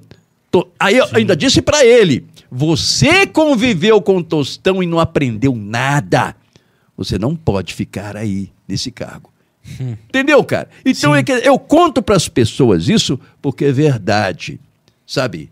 Então, conforme disse para vocês, existe uma ação criminal, Sim. inclusive meu advogado vai cobrar do delegado. E aí, quando é que vai sair a intimação para ele? Sim. Porque ele tem que se explicar. Na justiça também, lá na primeira vara criminal, também ação por danos morais. Sim. Vai ter um dinheiro para ele pagar. E, quer dizer, aí outras pessoas já me deram outras ideias, mas para mim, por enquanto, tá bom. Aham. Tá, tá de bom tamanho aí. Entendeu, cara? Eu não sou o melhor dos homens, não. Sabe? Talvez eu seja um dos piores. Mas eu digo pra você o seguinte, cara. Se eu disser pra você, olha, esse fio aqui, ele é preto. Sabe? Pode vir o cão aqui, que ele não vai conseguir me convencer que esse fio aqui. Não vai virar vermelho, não, né? Não, não vai virar vermelho de jeito nenhum, não. Entendeu, cara? Muito bom. É muito assim bom, que eu faço. Sim. não é? O que, que vocês querem? Querem fazer um- uma parada? Como é que é? Toca direto? Como é que é o negócio? Eu não sei. Aqui toca Isso. direto. Ah, toca direto? Então, É. peraí. Então, enquanto você fala da metalúrgica Barra do Piraí, vou tomar um gole d'água agora. Vai, É. vai, vai tomar. Uma propaganda, né? Então, tem, é... tem uma dúvida. Perguntar pode, pode, pode, pode. ele. Ó, Ele não falou, eu já tomei meu gole d'água. já foi. É, é isso aí, é isso aí. Uma, uma dúvida, William. Sim, pode perguntar. Gato preto. Sim. Por acaso você se lembra quando que, que foi dado esse, esse, esse, esse nome? Foi você ou alguém chegou pra você e falou? Como, como é Sim. que foi isso? Olha, o caso é o seguinte: esse nome foi criado pelo cara que criou o meu programa e que hoje ainda é o corretor do meu programa. Ah. Ele chama-se Newton Guimarães, tá? Newton Guimarães é publicitário. Foi o cara que um dia me procurou e perguntou: Você quer fazer esse programa? Sim. E eu enrolei o Newton durante dois meses, mas depois fui lá e comecei a fazer. Sim. E o pau cantava direto. Entendeu? Então, por que gato preto? O que, o que, que, o que na mentalidade do, da população, o que, que é o gato preto? Digo o gato preto dá azar, né? Gato preto é uma figura estranha, Se vê. esquisita, sinistra. é, na- mas não é nada disso. É um pobre de um bicho que, lamentavelmente, ele nasceu naquela cor. Não tem nada disso, não. Sim. tem nada disso. Agora, então o meu programa, ele recebeu esse nome em razão dessa, dessa mística que criaram em cima do, do pobre do gato, né? Que tem uma cor preta, né?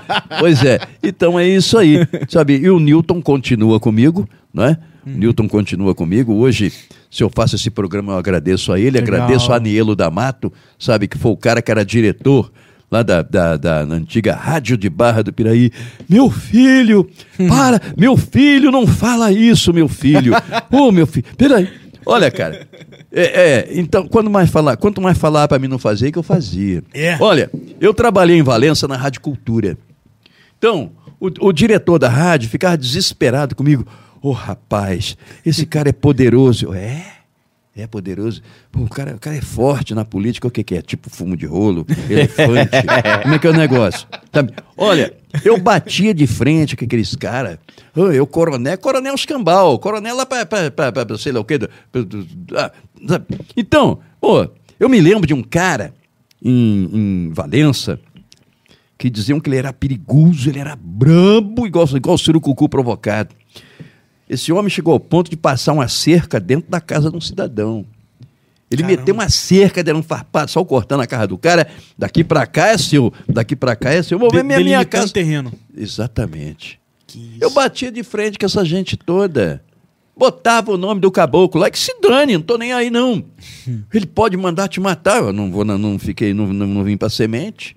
Mas o pau que dá em Chico dá em Francisco. Exatamente. Sabe? Então, eu sempre fiz o meu negócio consciente do seguinte: de qualquer problema que pudesse acontecer. Não admito maldade, sacanagem, conforme já fizeram comigo, e vocês vão saber já já. Sim. Ah. Entendeu? Então, quer dizer, é, eu ia falar um outro negócio aqui, deixa eu ver o que que era aqui, deixa eu ver.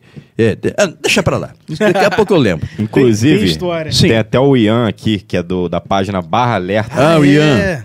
Gente Fala aí, moleque, o que tá acontecendo? Ele Tamo Tá junto? Ian. Ele até falou assim, ó, pessoal, fale com o William sobre a prisão que ele sofreu, tudo que ele passou. E um forte abraço. Beleza, eu vou falar. Já, já, chegou, já chegou a passar por, por isso, William? Já foi preso? Como é que. Olha, cara, eu vou falar uma coisa com você. É, eu nunca pensei que o. Vamos dizer, como é que eu vou dizer? Deixa eu, eu nunca pensei que pudesse haver, sabe, tanta manobra para se tirar uma pessoa de circulação. Sim. Olha, eu tenho certeza. Você disse que me acompanha desde que você era gurizinho. Sim. Sim. O Bruno, eu tenho certeza, não sei se me conhece há quanto tempo. Tá? O Lafon, não sei há quanto tempo a gente se conhece. Olha, você nunca vai ouvir dizer aqui nessa cidade que eu me aproveitei de alguma situação para dar um golpe em alguém. Eu nunca. Como é que. Sabe, cara, eu só faço uma coisa, eu trabalho. eu trabalho. Conforme eu fui sentado na presença de promotor, que me perguntou: peraí, aquela casa que você mora, mas como é que você conseguiu aquilo? Aquilo não é meu, não. Aquilo ali está no nome da minha esposa, em nome das meninas. Tudo que eu fiz lá foi arrumar. Quando eu cheguei, eu arrumei, deixei bonita. Não é meu, não. Vem cá. Qual é o gasto de mercado que você tem na sua casa? Já ouvi essas perguntas absurdas Caramba. todas. Troço nojento. Caramba. Troço absurdo. Nojento. Nojento. Veja bem. Eu, pelo que eu faço, eu eu mexo com cobra. Falei isso para uma juíza. Eu mexo com cobra. Eu mexo com gente que eu atrapalho os interesses. Hum. Isso quando eu falei? Quando eu fui numa audiência, porque um dia, foi em 2015, 2015, uhum. é, eu chegando na RBP, estava lá uma comitiva do GAP, que eram os policiais da, da, da, da prefeitura, olha só, da promotoria. Uhum. Foram lá para saber se eu estava armado. Estou, estou sim. O problema é o seguinte: nós temos um mandado de busca e apreensão para sua casa. Perfeitamente, vamos lá. Você tem mais arma lá? Não sei essa que está com você? Eu falei, tem, tem mais um revólver lá. Hum. Legalizado. Hum. Dá para a gente ir lá buscar? Eu falei, dá, dá para buscar? Não, vocês estão dando as ordens, vamos lá. Aí foram na minha casa, olharam lá, então, toma, tá aí. É isso aí? É. Duas, uma pistola de calibre permitido, uhum. registrada na Polícia Federal, e um revólver na mesma situação, revólver 22. Hum. Aí, chegando à delegacia, estava lá o delegado Bruno Gilaberti. Aí ele virou para mim e falou assim: Olha, falar uma coisa para você. Aqui, o único problema aqui é que você estava portando a pistola. Estava.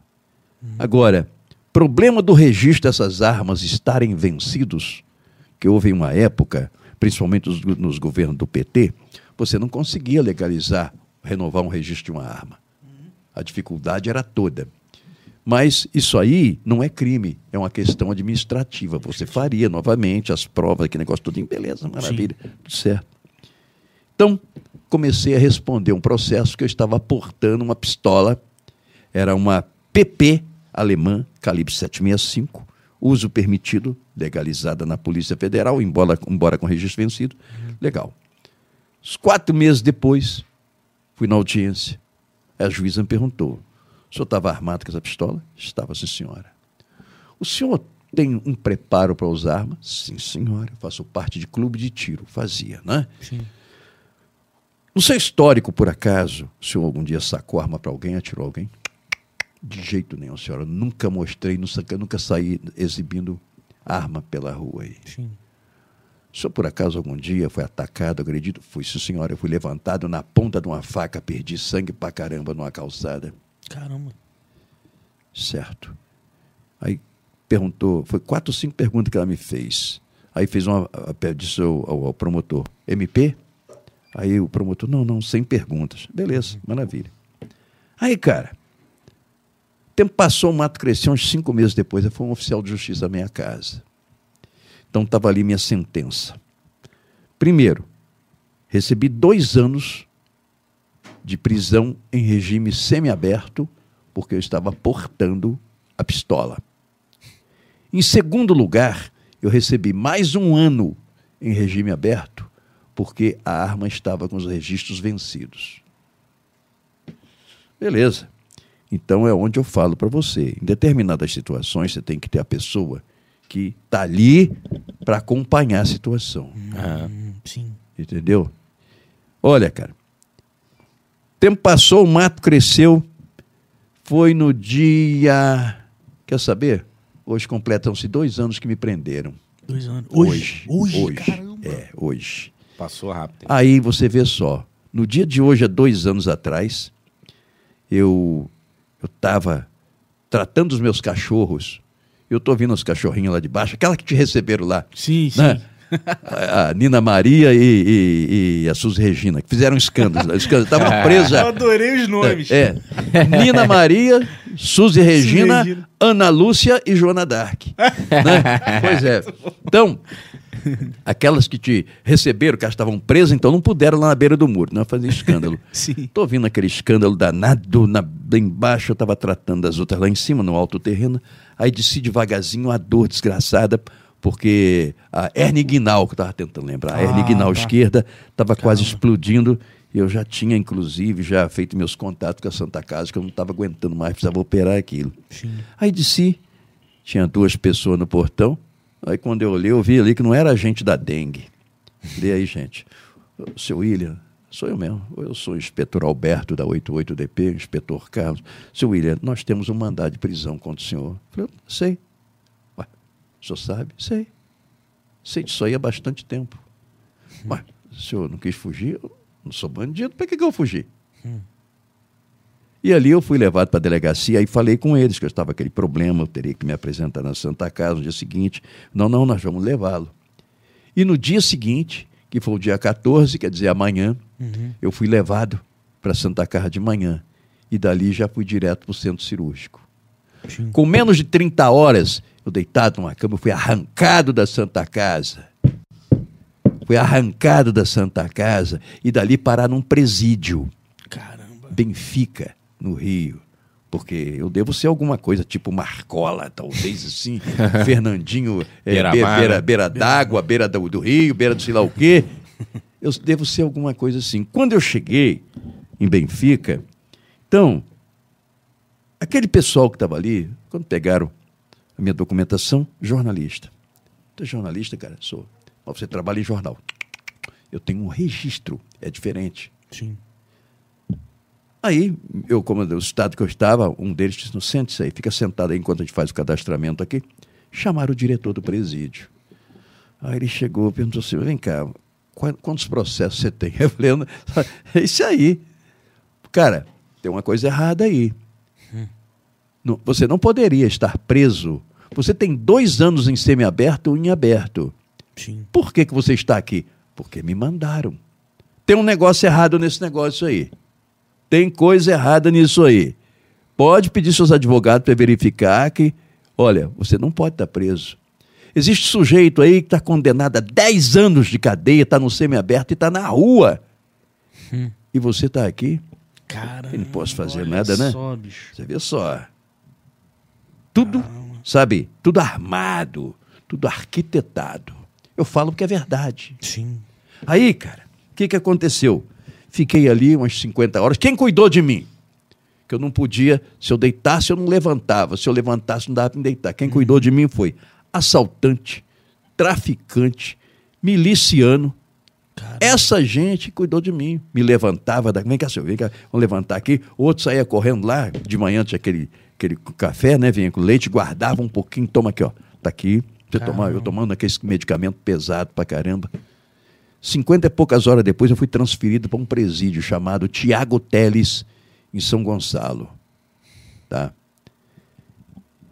Então, cara, quando existe uma intenção de trazer um problema para o cara, essa intenção é dar andamento a ela. Olha, eu fui para esse presídio chamado, chamado Tiago Teles. Tiago Teles. Lá havia um subdiretor chamado Michel. Esse cara, ele espancava preso a noite inteira e dava choque elétrico.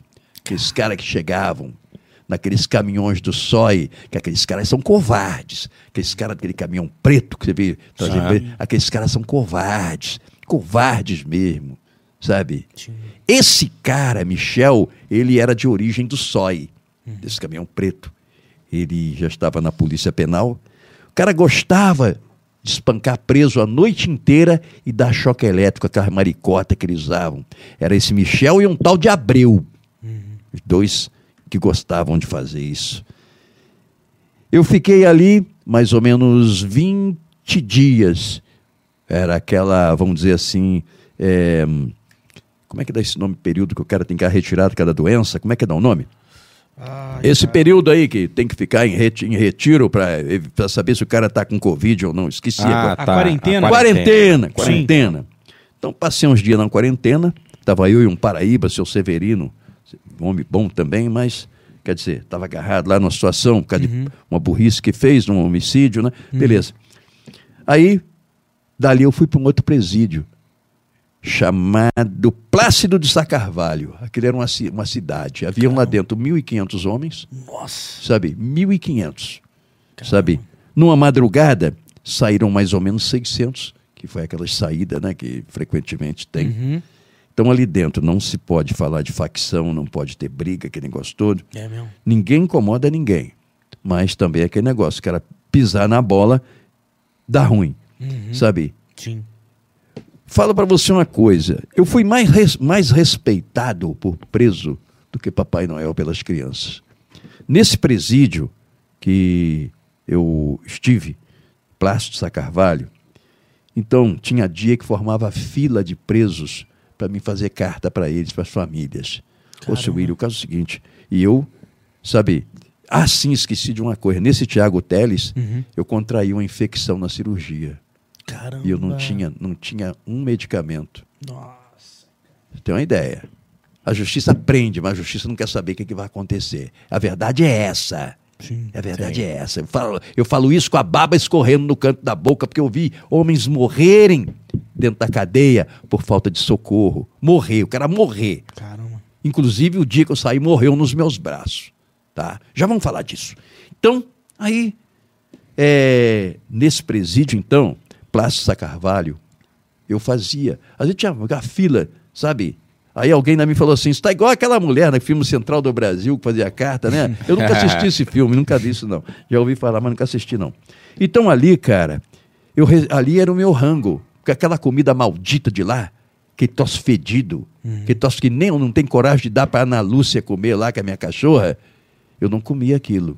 Uhum. Então, nas minhas cartas ali que eu fazia, eu recebia banana, recebia laranja, o preso ah. recebia da família, nossa, eu trouxe duas laranjas para o senhor. Então uhum. aquilo é que me segurava a onda. O outro ia lá na cantina, toma um café com leite aqui, seu William, o sanduíche aqui, parará, faz a minha carta aí, uhum. sabe? Então, aí eu passei um tempo nesse Plácio Carvalho, sabe? Uhum. E foi quando eu fui transferido para o presídio da rua Camerino, no centro do Rio, aonde estavam homens com mais de 60 anos de idade.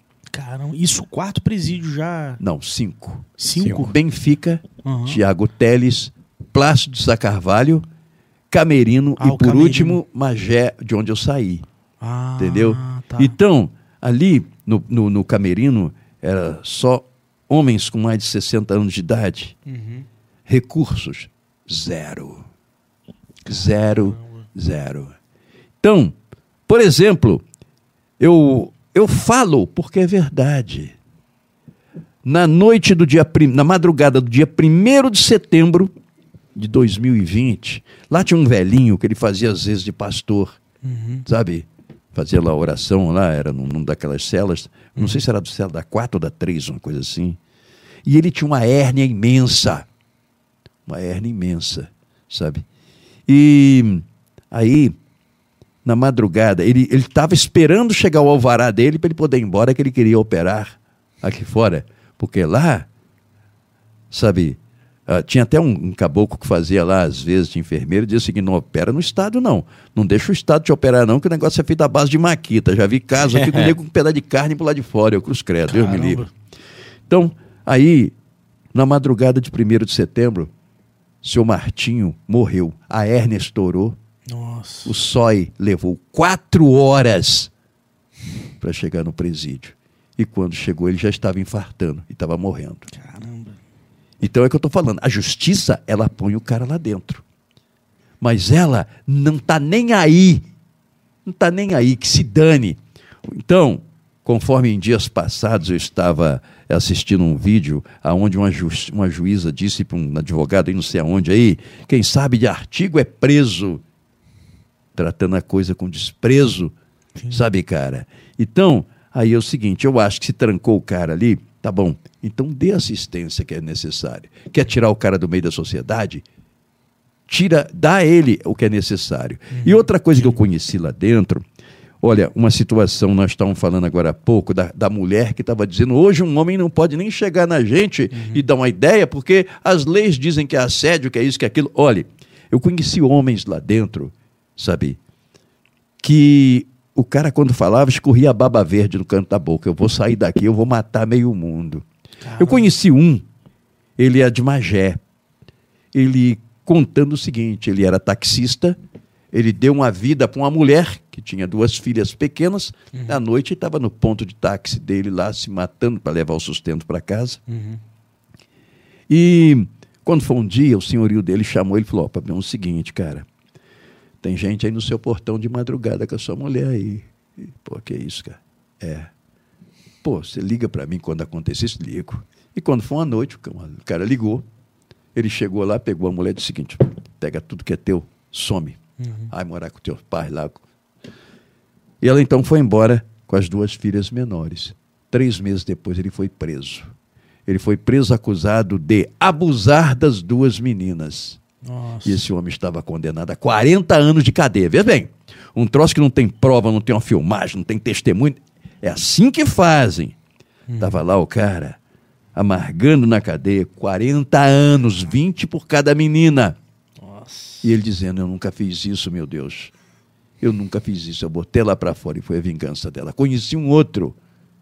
Esse outro ele era dono de duas padarias, já tinha perdido uma padaria por conta de todos os gastos com justiça e advogados.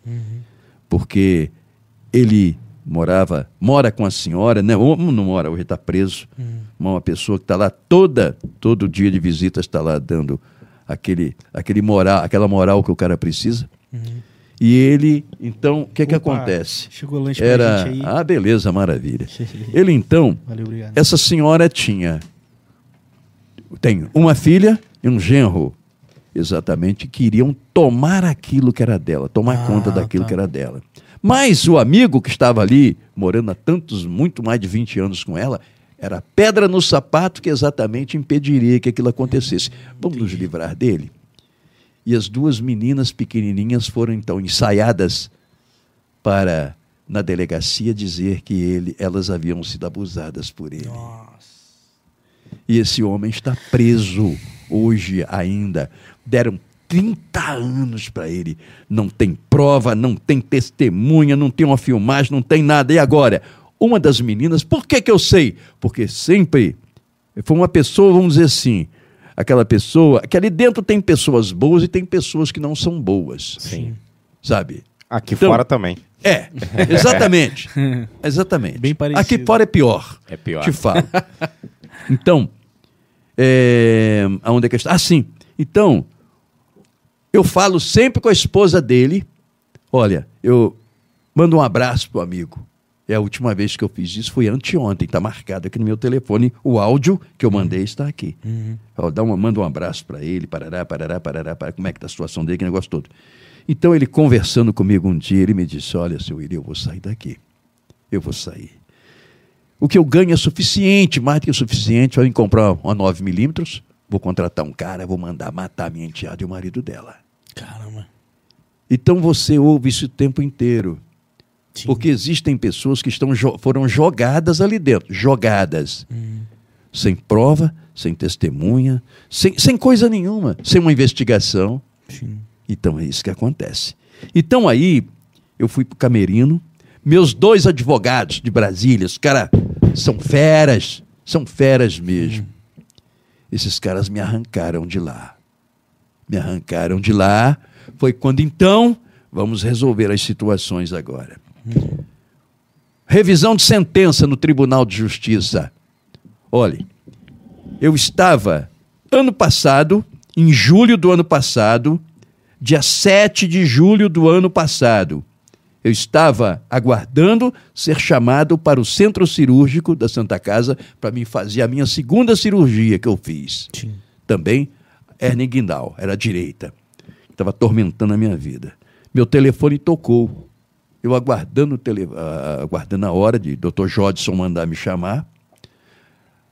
Eu olhei, doutor José Francisco. Falei, ô meu irmão, fala aí. Ô, cara, e aí, mas não sei o quê, parará. Onde você tá? Falei, tô deitado aqui na minha caminha. Aqui. Tava pensando que Pedro Pereira sabia que eu ia ser operado. Eu, não, eu pensei que o José Francisco até soubesse. Né? Pô, você tá deitado aí, 11 e pouca da manhã. Ô, cara, eu tô aguardando a hora de descer pro centro cirúrgico. Ué, mas o que que houve? Aí eu falei para ele, ele, não, não, depois a gente fala errado. Você ligou para mim, você vai falar para mim agora o que, que é? Fala. Não, fale. E o que, que ele me deu? A melhor notícia do mundo. Que o Tribunal de Justiça, por 7 a 0 para mim, sete desembargadores, Caramba. eles mudaram tudo aquilo que foi feito em Barra do Piraí maldosamente contra mim. Caramba. 7 a 0 para mim.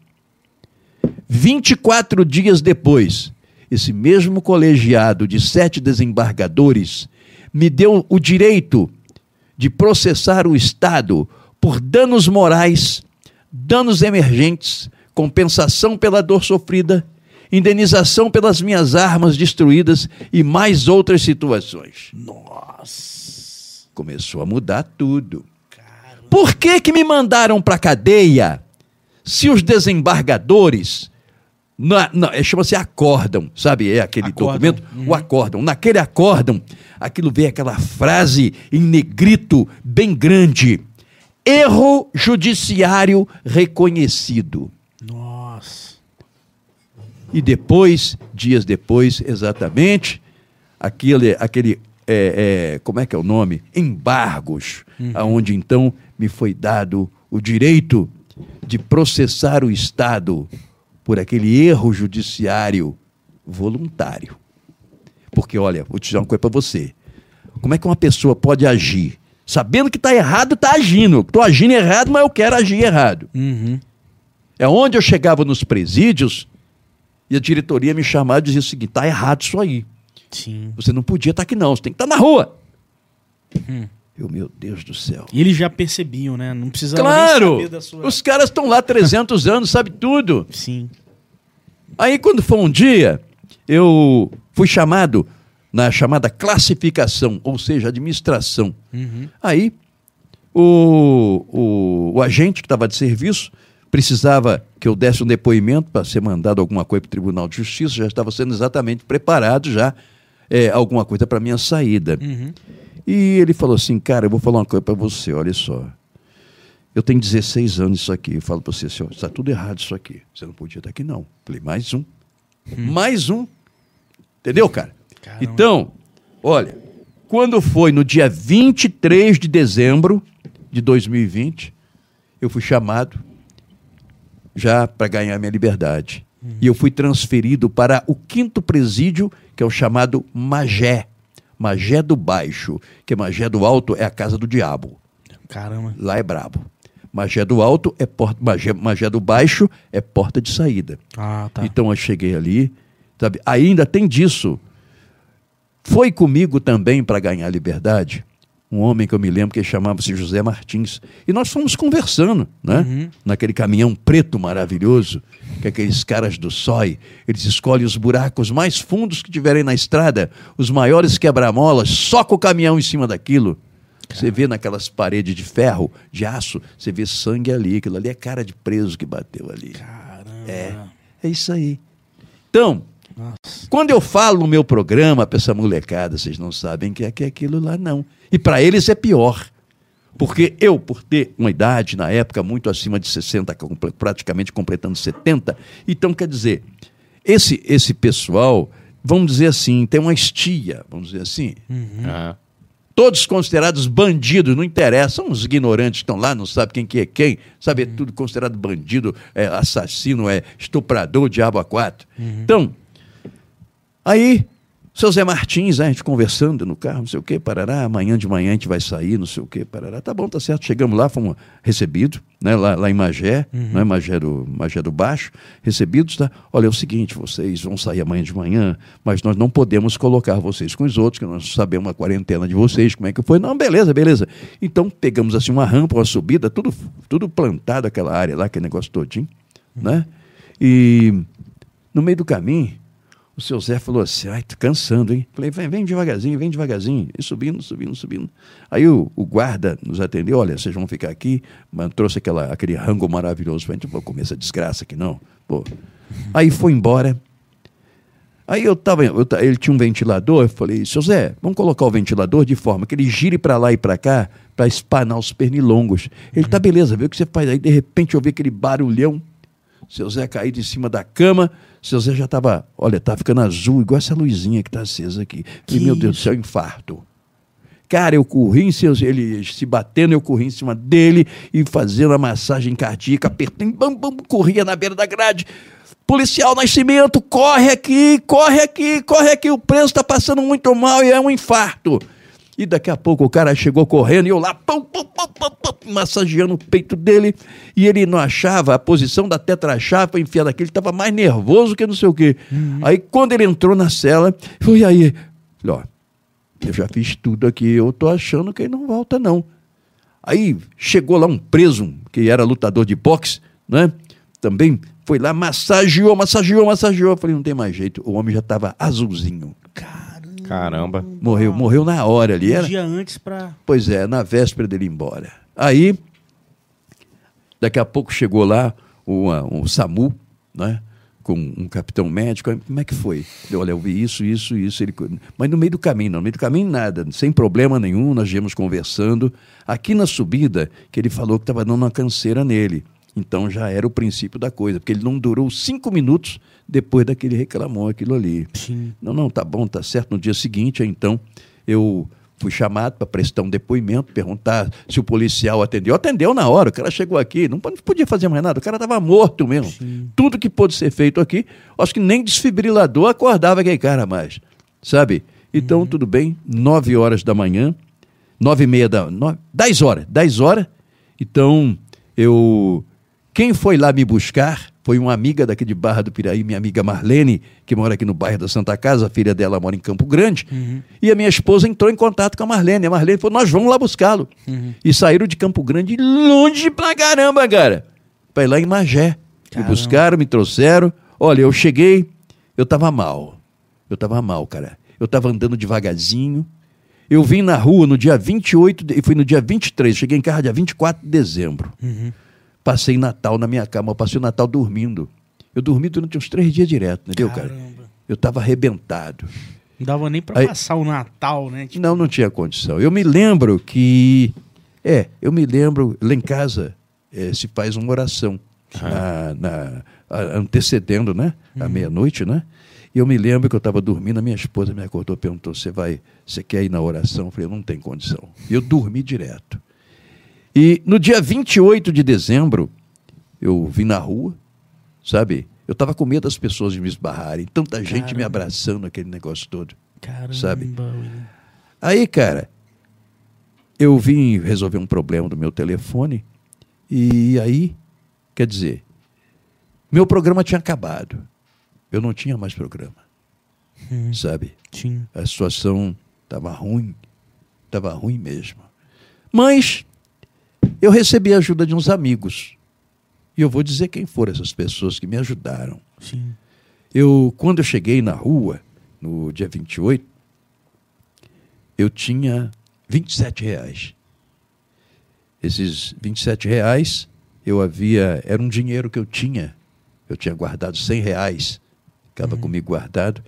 E eu gastei alguma coisa. Na hora que eu saí de lá, eu pedi para a filha da Marlene parar o carro, não sei aonde, eu queria comprar um troço lá, comprei cigarro para ir lá, você que Uhum. Fiquei com 27 conto. Uhum. E com esses 27 contos eu fui para a rua. Aí, quer dizer, é, o Ronald, fala do Ronald aí, não esquece do Ronald não, vai, vai, vai, vai. Não tá esquecendo do Ronald, rapaz? Não pode não, cara. Não, já, a gente já, Já falou. foi, já já foi, foi já foi. Ah, já Só foi, no né? começo. Ah, tá bom, tá bom. Beleza, é isso aí.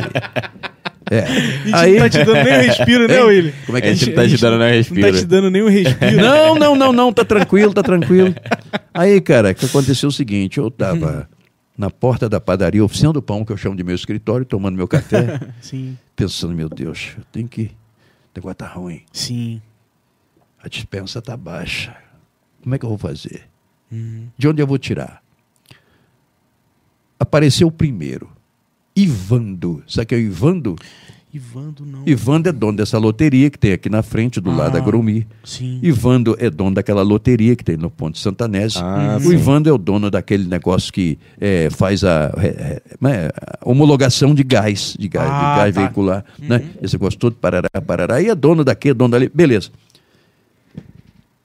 Foi o primeiro a me dar uma moral, Ivando. Eu saí dali, eu fui na Carra do Arroz. E eu estava conversando com o subtenente Souza Lima, da PM. Uhum. Né? E de repente chegou o Coronel Pereira. Conhece o Coronel Pereira? Sim. Da Força Aérea. E aí, como é que tá? E o Pereira me enfiou a mão no bolso aqui, chegou até a arranhar aqui por cima do tecido da camisa. Eu falei, o que, que é isso? Pereira foi o segundo a me ajudar. Caramba. O terceiro é teu vizinho aqui. É o Jason. Jason. Sim, sim. É, Que legal. Jason.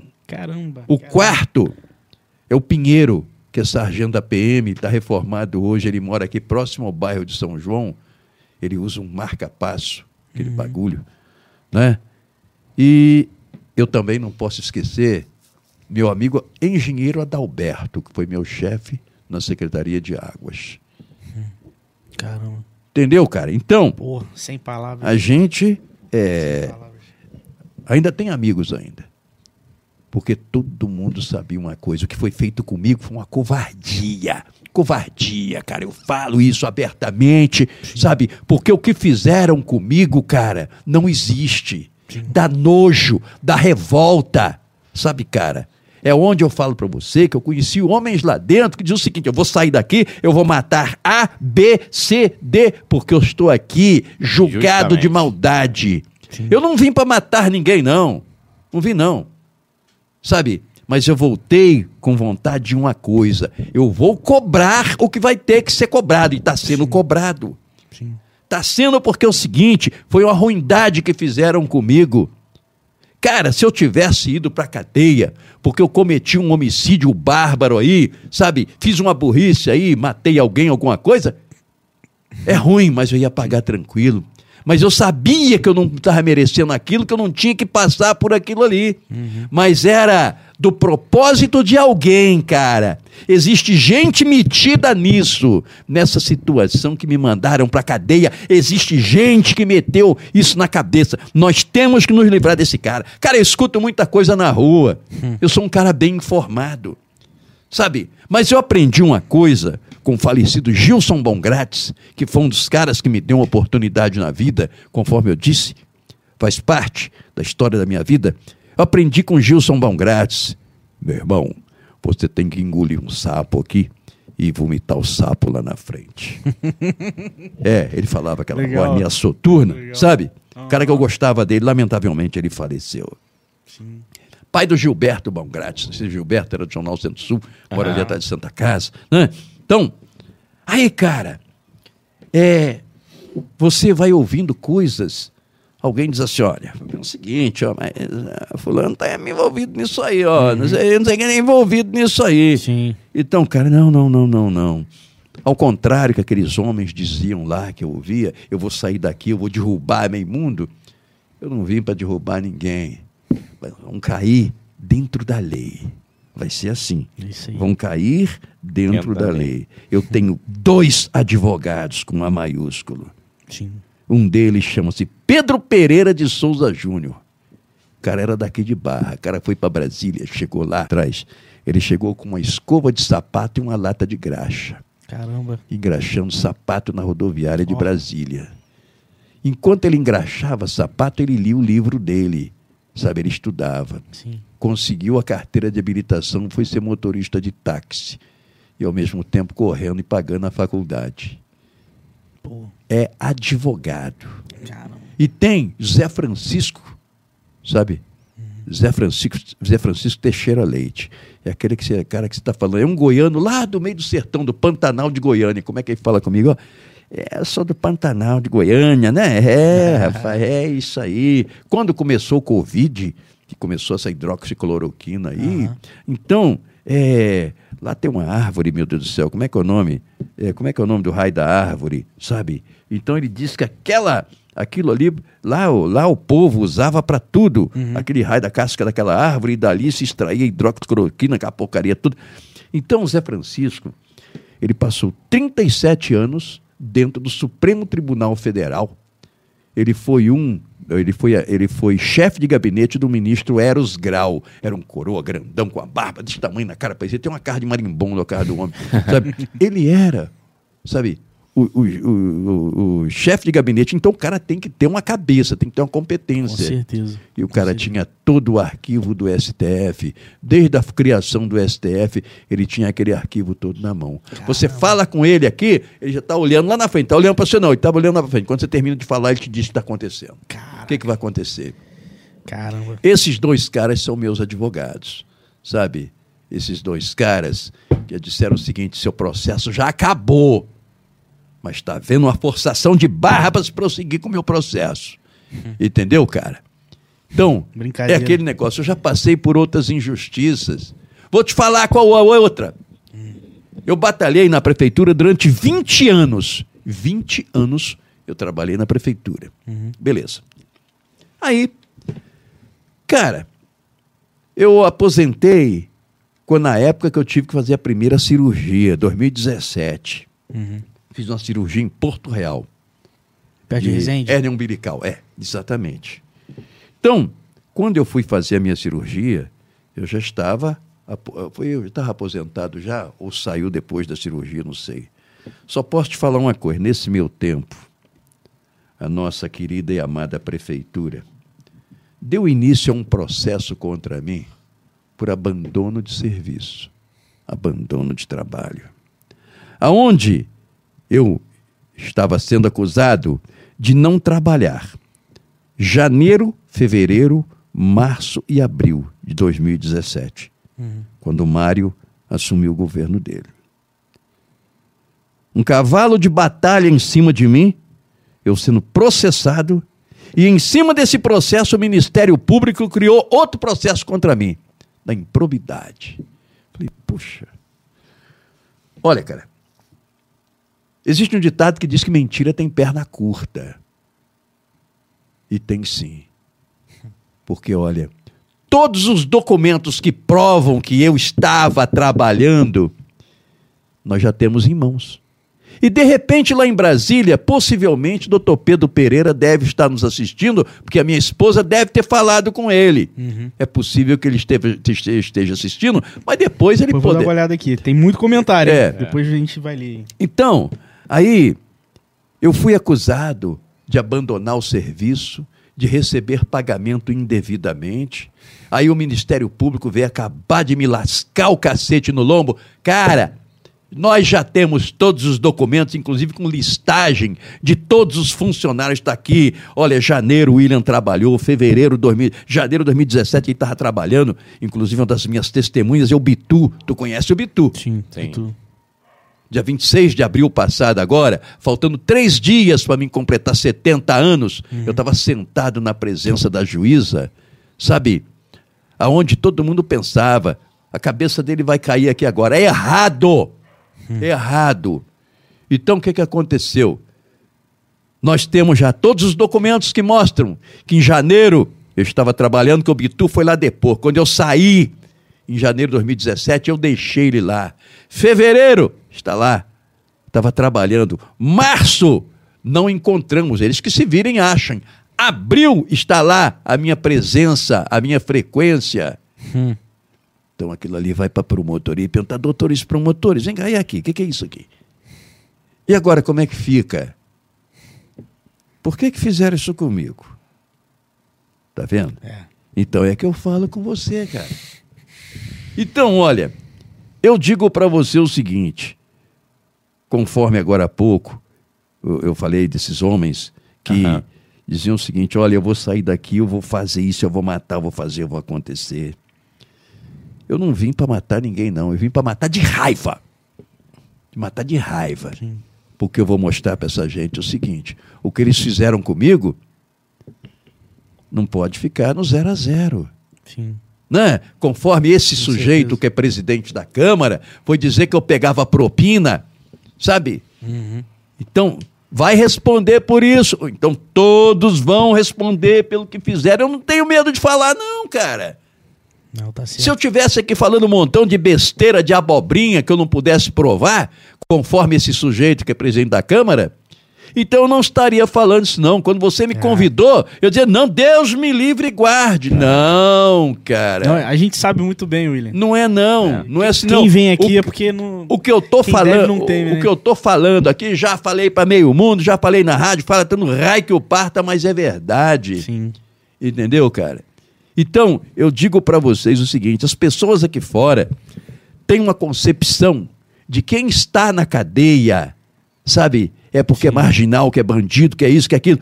Eu pensava assim, Hum, mas lá eu vi que é diferente. sim. Lá eu vi pessoas de meu Deus, eu estou aqui, por que que fizeram isso comigo?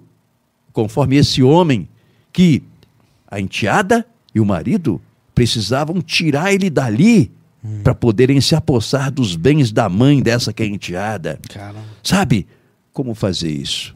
Nós vamos criar um falso, vamos preparar as meninas, as meninas vão dar um depoimento desse, ele vai entrar em cana. Nossa, que pesado. Pois né? é, cara, olha, não tem uma testemunha, não tem uma investigação, não tem, não tem nada. E ele tem 30 anos para puxar. Nossa. O outro, que era taxista, cá se matando de madrugada lá, se arriscando nas ruas do Rio, e a mulher corneando ele com outro sujeito no portão, ele botou a mulher para fora de casa. E o que que aconteceu? 40 A vingança está lá 40 anos, cara. Cara, né? E outros casos. Brincadeira. Claro, lá tem um montão que deve pra caramba. Sim. Sabe? Lá Mas um tem montão. esse outro lado aí, né? Também tem o outro lado, cara. Sim. Tem aquele outro lado que você, olha, é nessa cirurgia que eu, que eu fiz, eu vou contar é para vocês. Eu estava no, eu tava no Plácido de Sá Carvalho. Então, na época, foi quem me operou foi o doutor Nigri. E ele fez aquele ponto de cirurgia plástica, que é um ponto comprido, não é aquele todo cheio de voltinha, igual, igual sanfona, não. Ah, não é sim. não. E aí, a própria enfermeira lá falou assim para mim, seu William, olha, o senhor, não seria bom que o senhor fosse para a UPA de Bangu para tirar isso, não. Falei, por quê? É Covid puro. Falei, meu Deus, como é que eu vou fazer? Eu precisava tirar aquilo. E lá, na cela que eu estava, uma cela imensa, tinha lá o Romildo. O Romildo tinha sido ex-paraquedista e ele era enfermeiro. Hum. Então eu falei com ele e falou: Não, isso aí eu tiro tranquilo. Eu tirei centenas disso aí. Ele, Você faz isso? Claro que eu faço. Mas tinha, tinha um moleque que ele cuidava de um cego, cego, cego, cego mesmo. Ele cuidava de um cego, tá do meu lado. Uhum. E esse moleque, ele recebia da mãe dele álcool 70, sei lá o que, ele me arranjava aquele material todinho. O Romildo fazia a sepsia da cirurgia todinha, entendeu? Aí chegou o dia que o Romildo falou assim: olha, tá sequinho, podemos tirar esse ponto. Falei, dá para tirar? Dá. Aí o que, que ele fez? Foi lá, pegou aquele cortador de unha, o trim, tocou fogo naquele troço com isqueiro. Olha. Ele vai botar essa desgraceira quente aqui em mim? Não, não, fica tranquilo. Aí Tava esterilizando. Esfri- aí, pá, botou álcool 70 naquela porcaria, veio e ajeitou daqui, puxou dali. Eu falei, tá doendo essa desgraça aí, pô. Não, fica tranquilo, pode deixar. Caramba. E aí puxa daqui, vai dali, cortou, ó. Toma, tá aqui o seu ponto. Olha. Na cela. Na cela. Caramba. Entendeu, cara? Então, eu. Eu não sei por que, que o Romildo estava preso. Agora, quando eu cheguei lá, havia lá um, um médico. Eu tinha ido no, no posto médico. Eu não fui na hora, na hora que eu cheguei ali, que eu tinha saído do Tiago Teles e fui para o Plácio Sá Carvalho. Aí cheguei e falei assim para uma pessoa, não me lembro quem foi. Falei, olha, é o seguinte, eu tô com a cirurgia recente, eu tô sentindo muita dor. Aqui tem um posto médico, tem sim. Então fui lá, uma senhora de nome Rosângela. Era técnica, me atendeu. Ela falou: O que está acontecendo? Eu falei: Olha, eu fiz uma cirurgia de hérnia inguinal recentemente, tem vinte e poucos dias e estou sentindo muita dor. Ela falou: Olha, não tem médico aqui, mas tem um médico que ele é preso igual o senhor. Se o senhor disser que ele pode lhe atender, ele era da Marinha e teve uns problemas e hoje está preso. Então, tudo bem. E aí veio um cara, um cara branco. Olha, eu sou. Meu, meu nome é Fábio, eu sou médico, eu sou preso igual ao senhor. O senhor me permitir que eu te examine? Eu falei, meu irmão, olha esse troço agora. Quando ele olhou, ele falou, olha, toda infeccionada. Eu falei, meu Deus. E esse cara saiu por dentro do presídio procurando uma coisa chamada cefalexina. E ele conseguiu para mim 37 comprimidos de cefalexina, porque não, não tinha. Sim. Eu estava com a tosse desgraçada. Tossindo com aquela cirurgia É, recente. tá. Eu não consegui um vidro de xarope Ambroxol. Eu consegui meio vidro, que aquele era dividido. Então eu recebi meio, dona, a dona Rosângela me deu, "Ó, então o senhor leva isso aqui. Tá bom, tá beleza, maravilha. Então, ele conseguiu para mim 37 comprimidos de cefalexina, sabe? E essa cefalexina que me ajudou, mas ao mesmo tempo me rebentava, que era antibiótico puro, que eu não comia aquela comida hedionda, não é nojenta não, hedionda, é pior, sabe? E aonde, nas cartas que eu escrevia, eu recebia ali as bananas, laranja, Caramba. um sanduíche, um troço qualquer. Então, cara, olha, eu faço meu programa contando isso.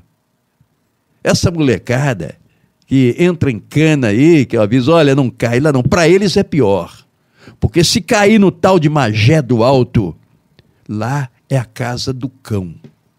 Lá é a casa do cão. Lá existe futebol com cabeça. Caralho. É, esse tipo de coisa. Sabe? Doideira. Então, cara, olha, é isso. Hum. Voltei, sabe? Eu, a minha família me deu um apoio mu- muito grande, um apoio excessivo. Minha, minha esposa me ajudou, mas me ajudou, me ajudou, me ajudou. Eu não sei, eu, olha, se eu viver 500 anos, eu não vou pagar o que ela fez por mim. não vou, não. Legal. Qual é o nome dela? Vanderleia. Vanderlei, abração pra Vanderlei. Será que ela. Ela, tá, ela que atendeu lá na. É, exatamente. Legal, né? ó. Abração, Abraço, viu, Vanderlei. É isso aí. Legal. Olha, ela me deu uma ajuda que eu digo para você o seguinte: lá existem também muitos homens que foram abandonados pela família, Sim. sabe? A família desistiu do cara, que se dane, sabe? Que morra por aí. Então, quer dizer, ah, essa situação de morra por aí é outra situação também, aonde o sujeito, às vezes, eu vi lá, o sujeito deixa a família, aquela mulher que cuida dele, aquele negócio, tudo pega uma gambiarra. E ele tem uma situação. Uhum. E um dia a gambiarra pensa assim: peraí, e se eu conseguisse Hum. ter a pensão desse cara, aposentadoria dele? É a hora que existe uma armação dentro dessa coisa que é o tal de abuso que Hum. criaram essa desgraça aí, que não tem investigação, não tem testemunho, não tem nada. Sabe para quê? Para botar um infeliz dentro da cadeia. E aqui fora é uma ordinária que ele arrumou. Ele arrumou o precipício para ele pular. Sim. É verdade? Sim. Então, aí o que acontece? É a hora que o cara tá lá amargando e ela tá aqui fora. Eu conheci um homem, sabe, chamado Paulo Lontra. Lontra, aquele bicho que mora na água. Sim. Aham. Paulo Lontra, antes dele ser preso, ele conseguiu passar uma procuração para a mulher dele, a uma mulher que estava com ele, que ele havia largado a família para se colar com a outra Sim. passou uma procuração para ela, para cuidar de tudo dele. E esse homem estava praticamente cego do segundo olho. Já estava cego do primeiro e o segundo, ele estava com 50% de visão. Aham. Sabe? Pressão alta, mas não sei o que, cheio de problema, cara. Aí ele tomava muito, era tal de hidro, hidroclorotiazida. Não, é outro medicamento, é hidroclorotiazida não. E ele estava sempre lá, pelo amor de Deus, me consegue isso, me consegue aquilo, barará, aquele negócio todo. Legal. Aí, quando foi um dia, ele pediu uma pessoa, que eu não vou citar o nome lá do presídio, para entrar em contato com aquela mulher e dizer para ela: o cara não tem um medicamento aqui. Você tem que mandar os medicamentos. O medicamento entra, tem que ter receita, tá? Bateu ele na guarda, tá com receita, Sim. passa. Se não tiver, já era, vai morrer precisando do medicamento. Sim. Nem Buscopan, nem Novalgina, nem esses troços. Aí o, a pessoa ligou para a mulher dele, mas aí atendeu um cara. E, e ele ouviu riso, barulho de garrafa, aquele negócio. Peraí, quem tá falando aí? Quem quer falar com a minha mulher? Olha só. E o infeliz lá na cadeia. E o sujeito Nossa. atendeu, quem quer falar com a minha mulher? E ele se identificou quem ele, Caramba. ele se identificou quem ele era. Sim. E ele foi esculhambado de tudo que é jeito. Era um cara bom. Era um cara bom, que era lá da. Vamos chamar da administração da situação lá, entendeu? E eu me Caramba. lembro quando ele revoltado foi na porta da cela: tua mulher tá te traindo! Eu fui maltratado, atender um cara. Entendeu? Nossa. Então é aquele negócio, é muito fácil. Sabe? Julgar, né? Verdade. Olha, verdade. Caramba, o I- Nossa. Essa molecada faz burrice porque quer. Sim. Sim. Sim. Se eles estivessem trabalhando aí, capinando o pasto que fosse, tava melhor, cara. Uhum. Verdade. A polícia não vai chutar a porta da casa dele. Se ele estiver limpando caixa de gordura, A polícia não vai invadir vai, a casa dele. não. Se ele estiver virando concreto na obra aí do sei lá o que, do seu Zezinho aí, sei lá o que que for, Não vai chegar lá no Gato Preto, né? não vai, cara. Agora, quer arrumar fácil? Fácil. é. Quer comprar tênis de marca falsificado, comprado ali fora na, na, na esquina ali do chinês ali, sei lá o que o diabo for, vai bater lá. É. Agora, é que eu estou dizendo, eu citei um nome, Magé do Alto. Aquele é um inferno. E geralmente essa molecada agora estão levando para Jericinó. É outra desgraça. É. Agora, eu tenho certeza que é negócio. Muitos do que foram, eles ouviram eu falar. Hum. Porque no meu horário, o repórter policial Gato Preto, o vagabundo também tá ligado. Ele quer saber o que está acontecendo. É, eu falo. Como que vai falar dele, Eu né? falo com todas as letras. Sim. Quer me ouvir? Bem, não quer. Paciência. Sim, Aguenta o mas- galho. A hora que cair, não adianta chorar, não. Aí, como eu digo, as grinfas vão lá para a porta da delegacia, acende vela, bota a garrafa de cachaça, né? Galinha preta, aquele negócio todo, para virar o delegado. Aí que piora mais ainda. Muito bom. Tem uma bom, última William. pergunta aqui Sim. do, do Gilberto. Esse é meu pai, cara. É. Meu pai tá mandando uma pergunta aqui. Ah, beleza. Ele, assim, uma pergunta pro William se ele já pensou em transformar a história dele em um livro. Sem Poxa. dúvida, há muito conteúdo. Cara, a última vez que eu ouvi isso aí, sabe, foi do meu advogado, doutor Pedro Pereira. No dia que esteve lá no meu programa, tem duas ou três semanas, foi lá a Stephanie. A Stephanie, ela é exatamente a professorinha que criou esse grupo de música dentro do colégio Padre Antônio Pinto. Pô, e ela falou, cara, você tem uma história, você tem que escrever um livro. Aí Verdade. doutor Pedro Pereira, lá de Brasília, "Ah, tô te falando, você tem que escrever um livro, cara. Olha, eu já ouvi isso de meio mundo, sabe? Pô, tem Quer que dizer, acontecer isso aí, Eu William. tenho as minhas histórias, afinal de contas, são 41 anos, sabe? Sim. Fazendo esse programa. E uma coisa que eu falo para vocês, que eu, eu fico muito satisfeito, é a confiança que a população deposita em mim.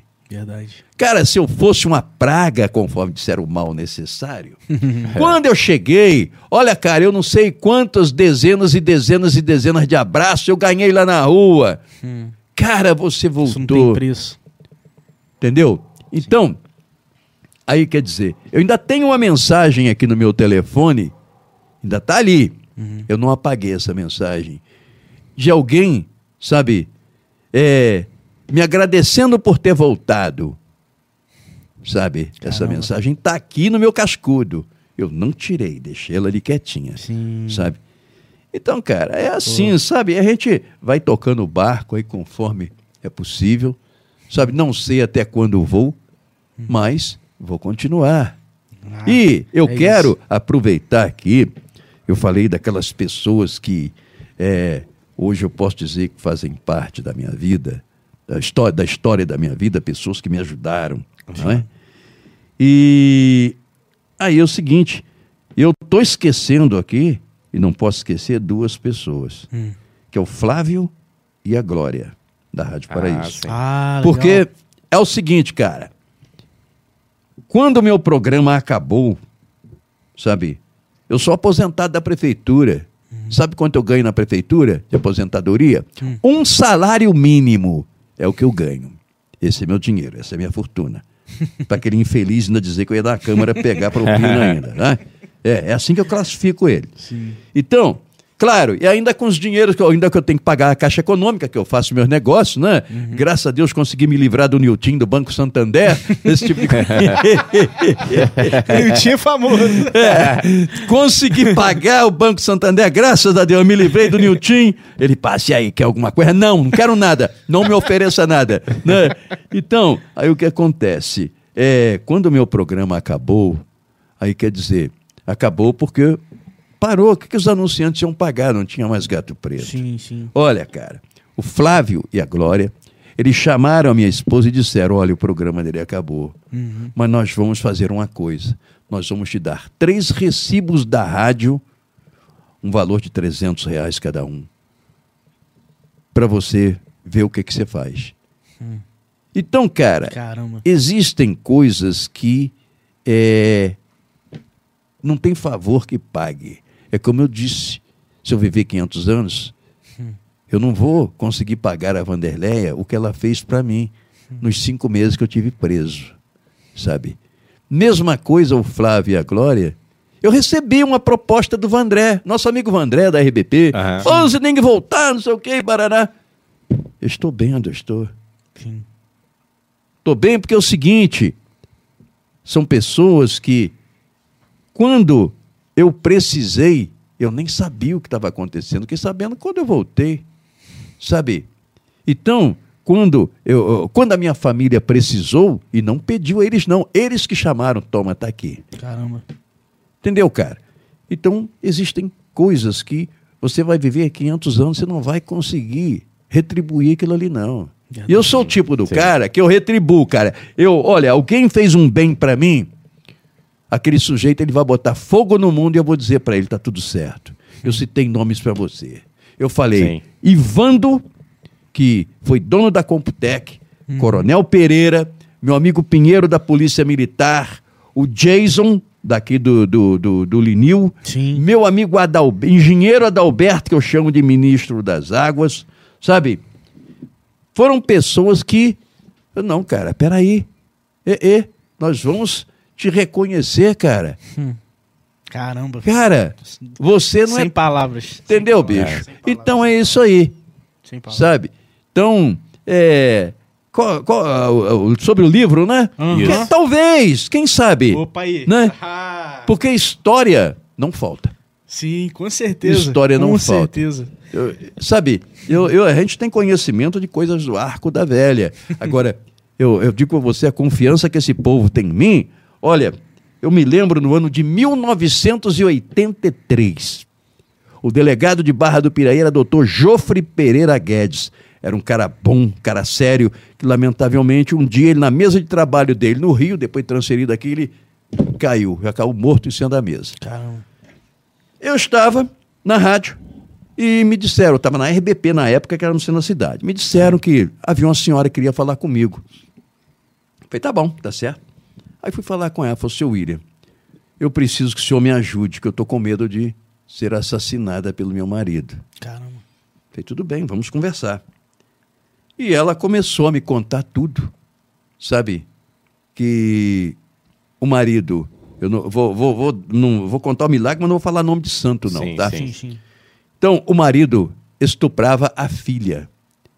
E ela, para não ter possibilidades de tomar qualquer atitude contra ele, ela tinha que tomar pelo menos meio litro de cachaça que ele obrigava. E ela então caía lá pelos cantos, aquele negócio todo.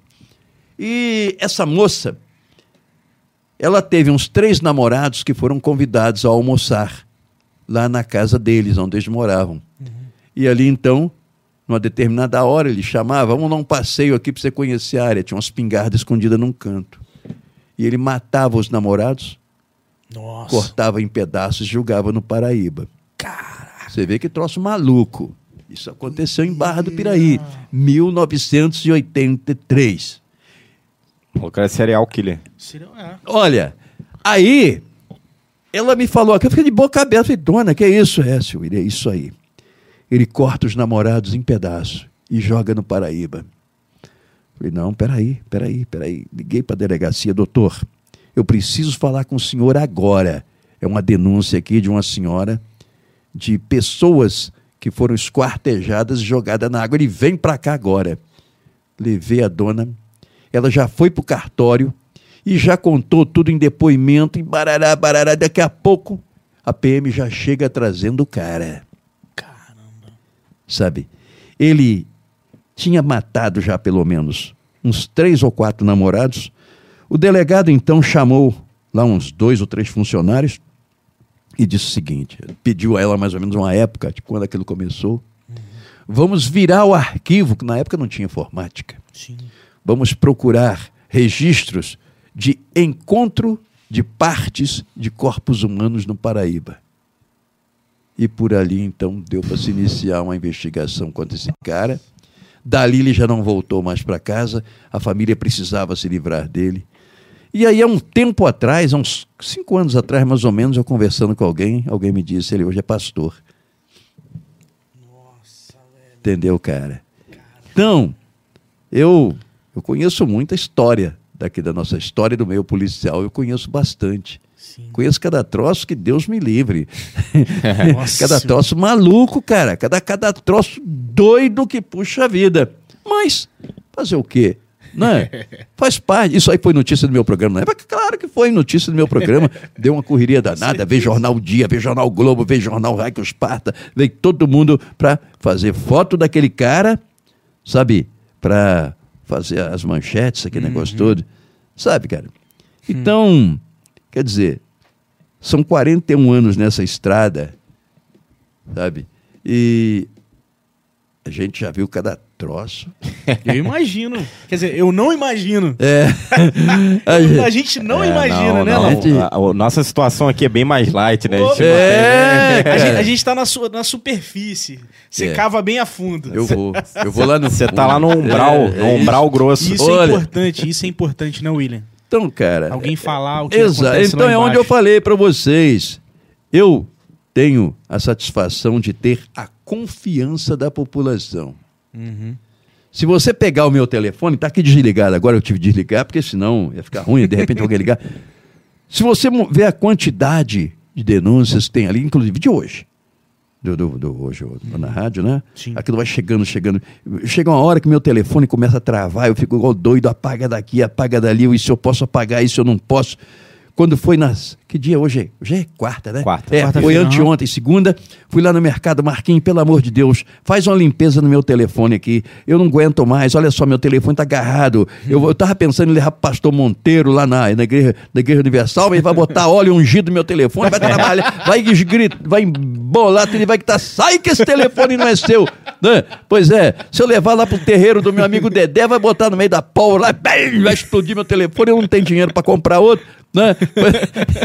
Aí é complicado. É. Melhor não mandar, não, né? Não, não, não. Então deixa ele, vai, vai. Eu levo o Marquinhos, Marquinhos desagarra daqui, solta dali, desprende daqui e por aí vai, cara. É, então é, é isso aí, cara. Pô, e, é- muito bom, E assim, muito quer bom. dizer, são 41 anos nessa estrada, Sim. gosto do que eu faço, Não, tenho os problemas, eu só não admito uma coisa: sacanagem. Isso eu não aceito. sim.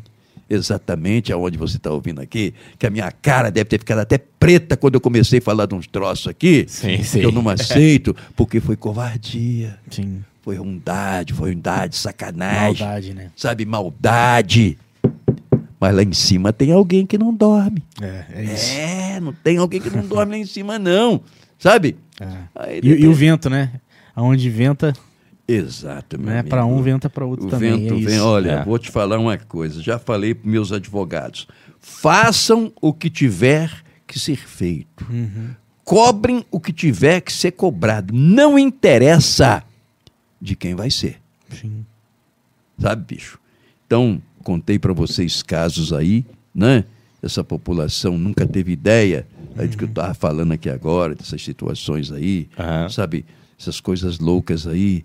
Eu tenho certeza que muita gente está aí de boca aberta. Como é que, Com esse, cara, como é que esse cara tá, tá falando? Eu falo. É verdade.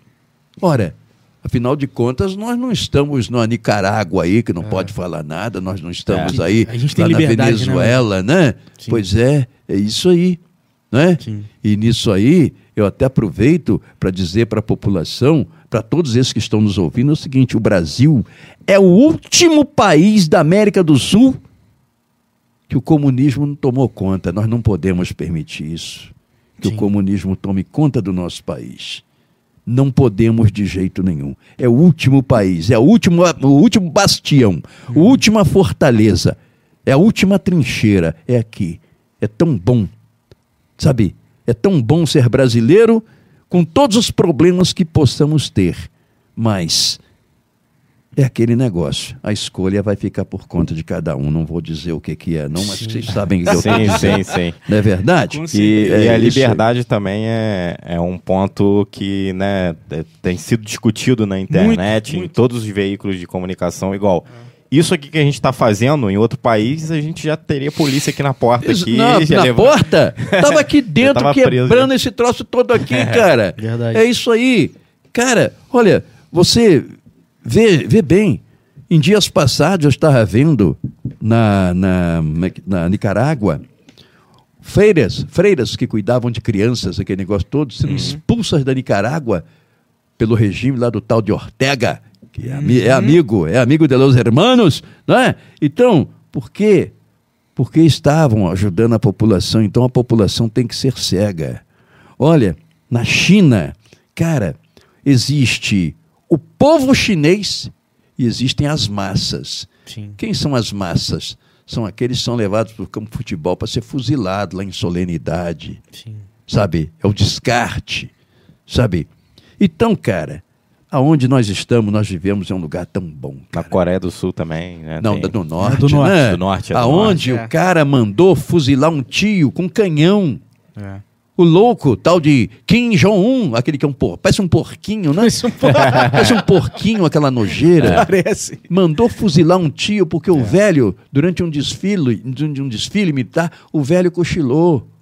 Homem de Olha 80 isso. anos de idade. Bizarro. Então, foi inaceitável, fuzila, mas usa um canhão ZSU, ZSU 30. Mata ele a tiros de canhão. Nossa senhora. Esse é o comunismo.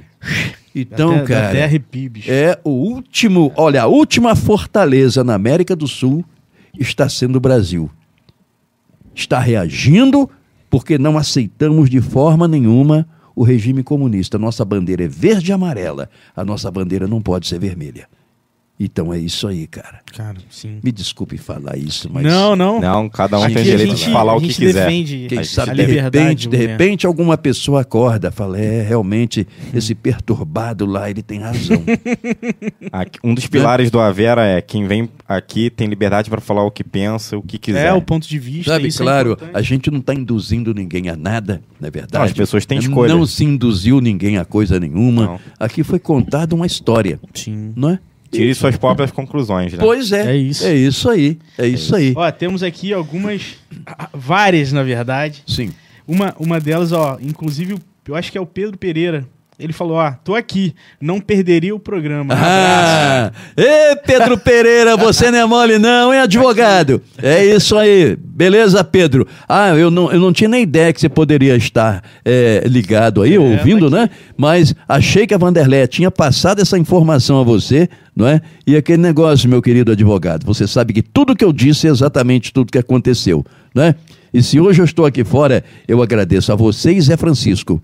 E se tudo aconteceu, inclusive essas mudanças todinhas da derrubada daquilo que foi feito comigo pelo Tribunal de Justiça, por aquele colegiado de desembargadores, que reconheceu o erro judiciário, reconhecido o erro judiciário, aliás, e também me deram o direito de danos morais, aos, ao qual, aos, aos quais você será exatamente aquele que vai preparar a ação contra o Estado. Não é verdade? É isso aí, da mesma forma como você preparou a ação contra o nosso querido e amado presidente da Câmara de Vereadores de Barra do Piraí. É isso aí, Pedro. Muito obrigado por você estar aí ligado aí. Qual é a Muito bom. próxima pergunta aí? Ó, tem mais uma aqui, TV Big Bang, o pessoal comentando, mais um elemento chave da representatividade da imprensa em Barra do Piraí. E vou além, a história dele é um símbolo de vitória diante a opressão política sofrida pelos jornalistas locais. É, cara, aqui é aquele negócio, sabe? É, é que eu digo, eu eu falo, quem, quem quiser que fale também, Sim. entendeu? Sim. Eu não tenho um vínculo com ninguém, sabe? Não tenho um vínculo com ninguém, cara, com ninguém mesmo, Uhum. sabe?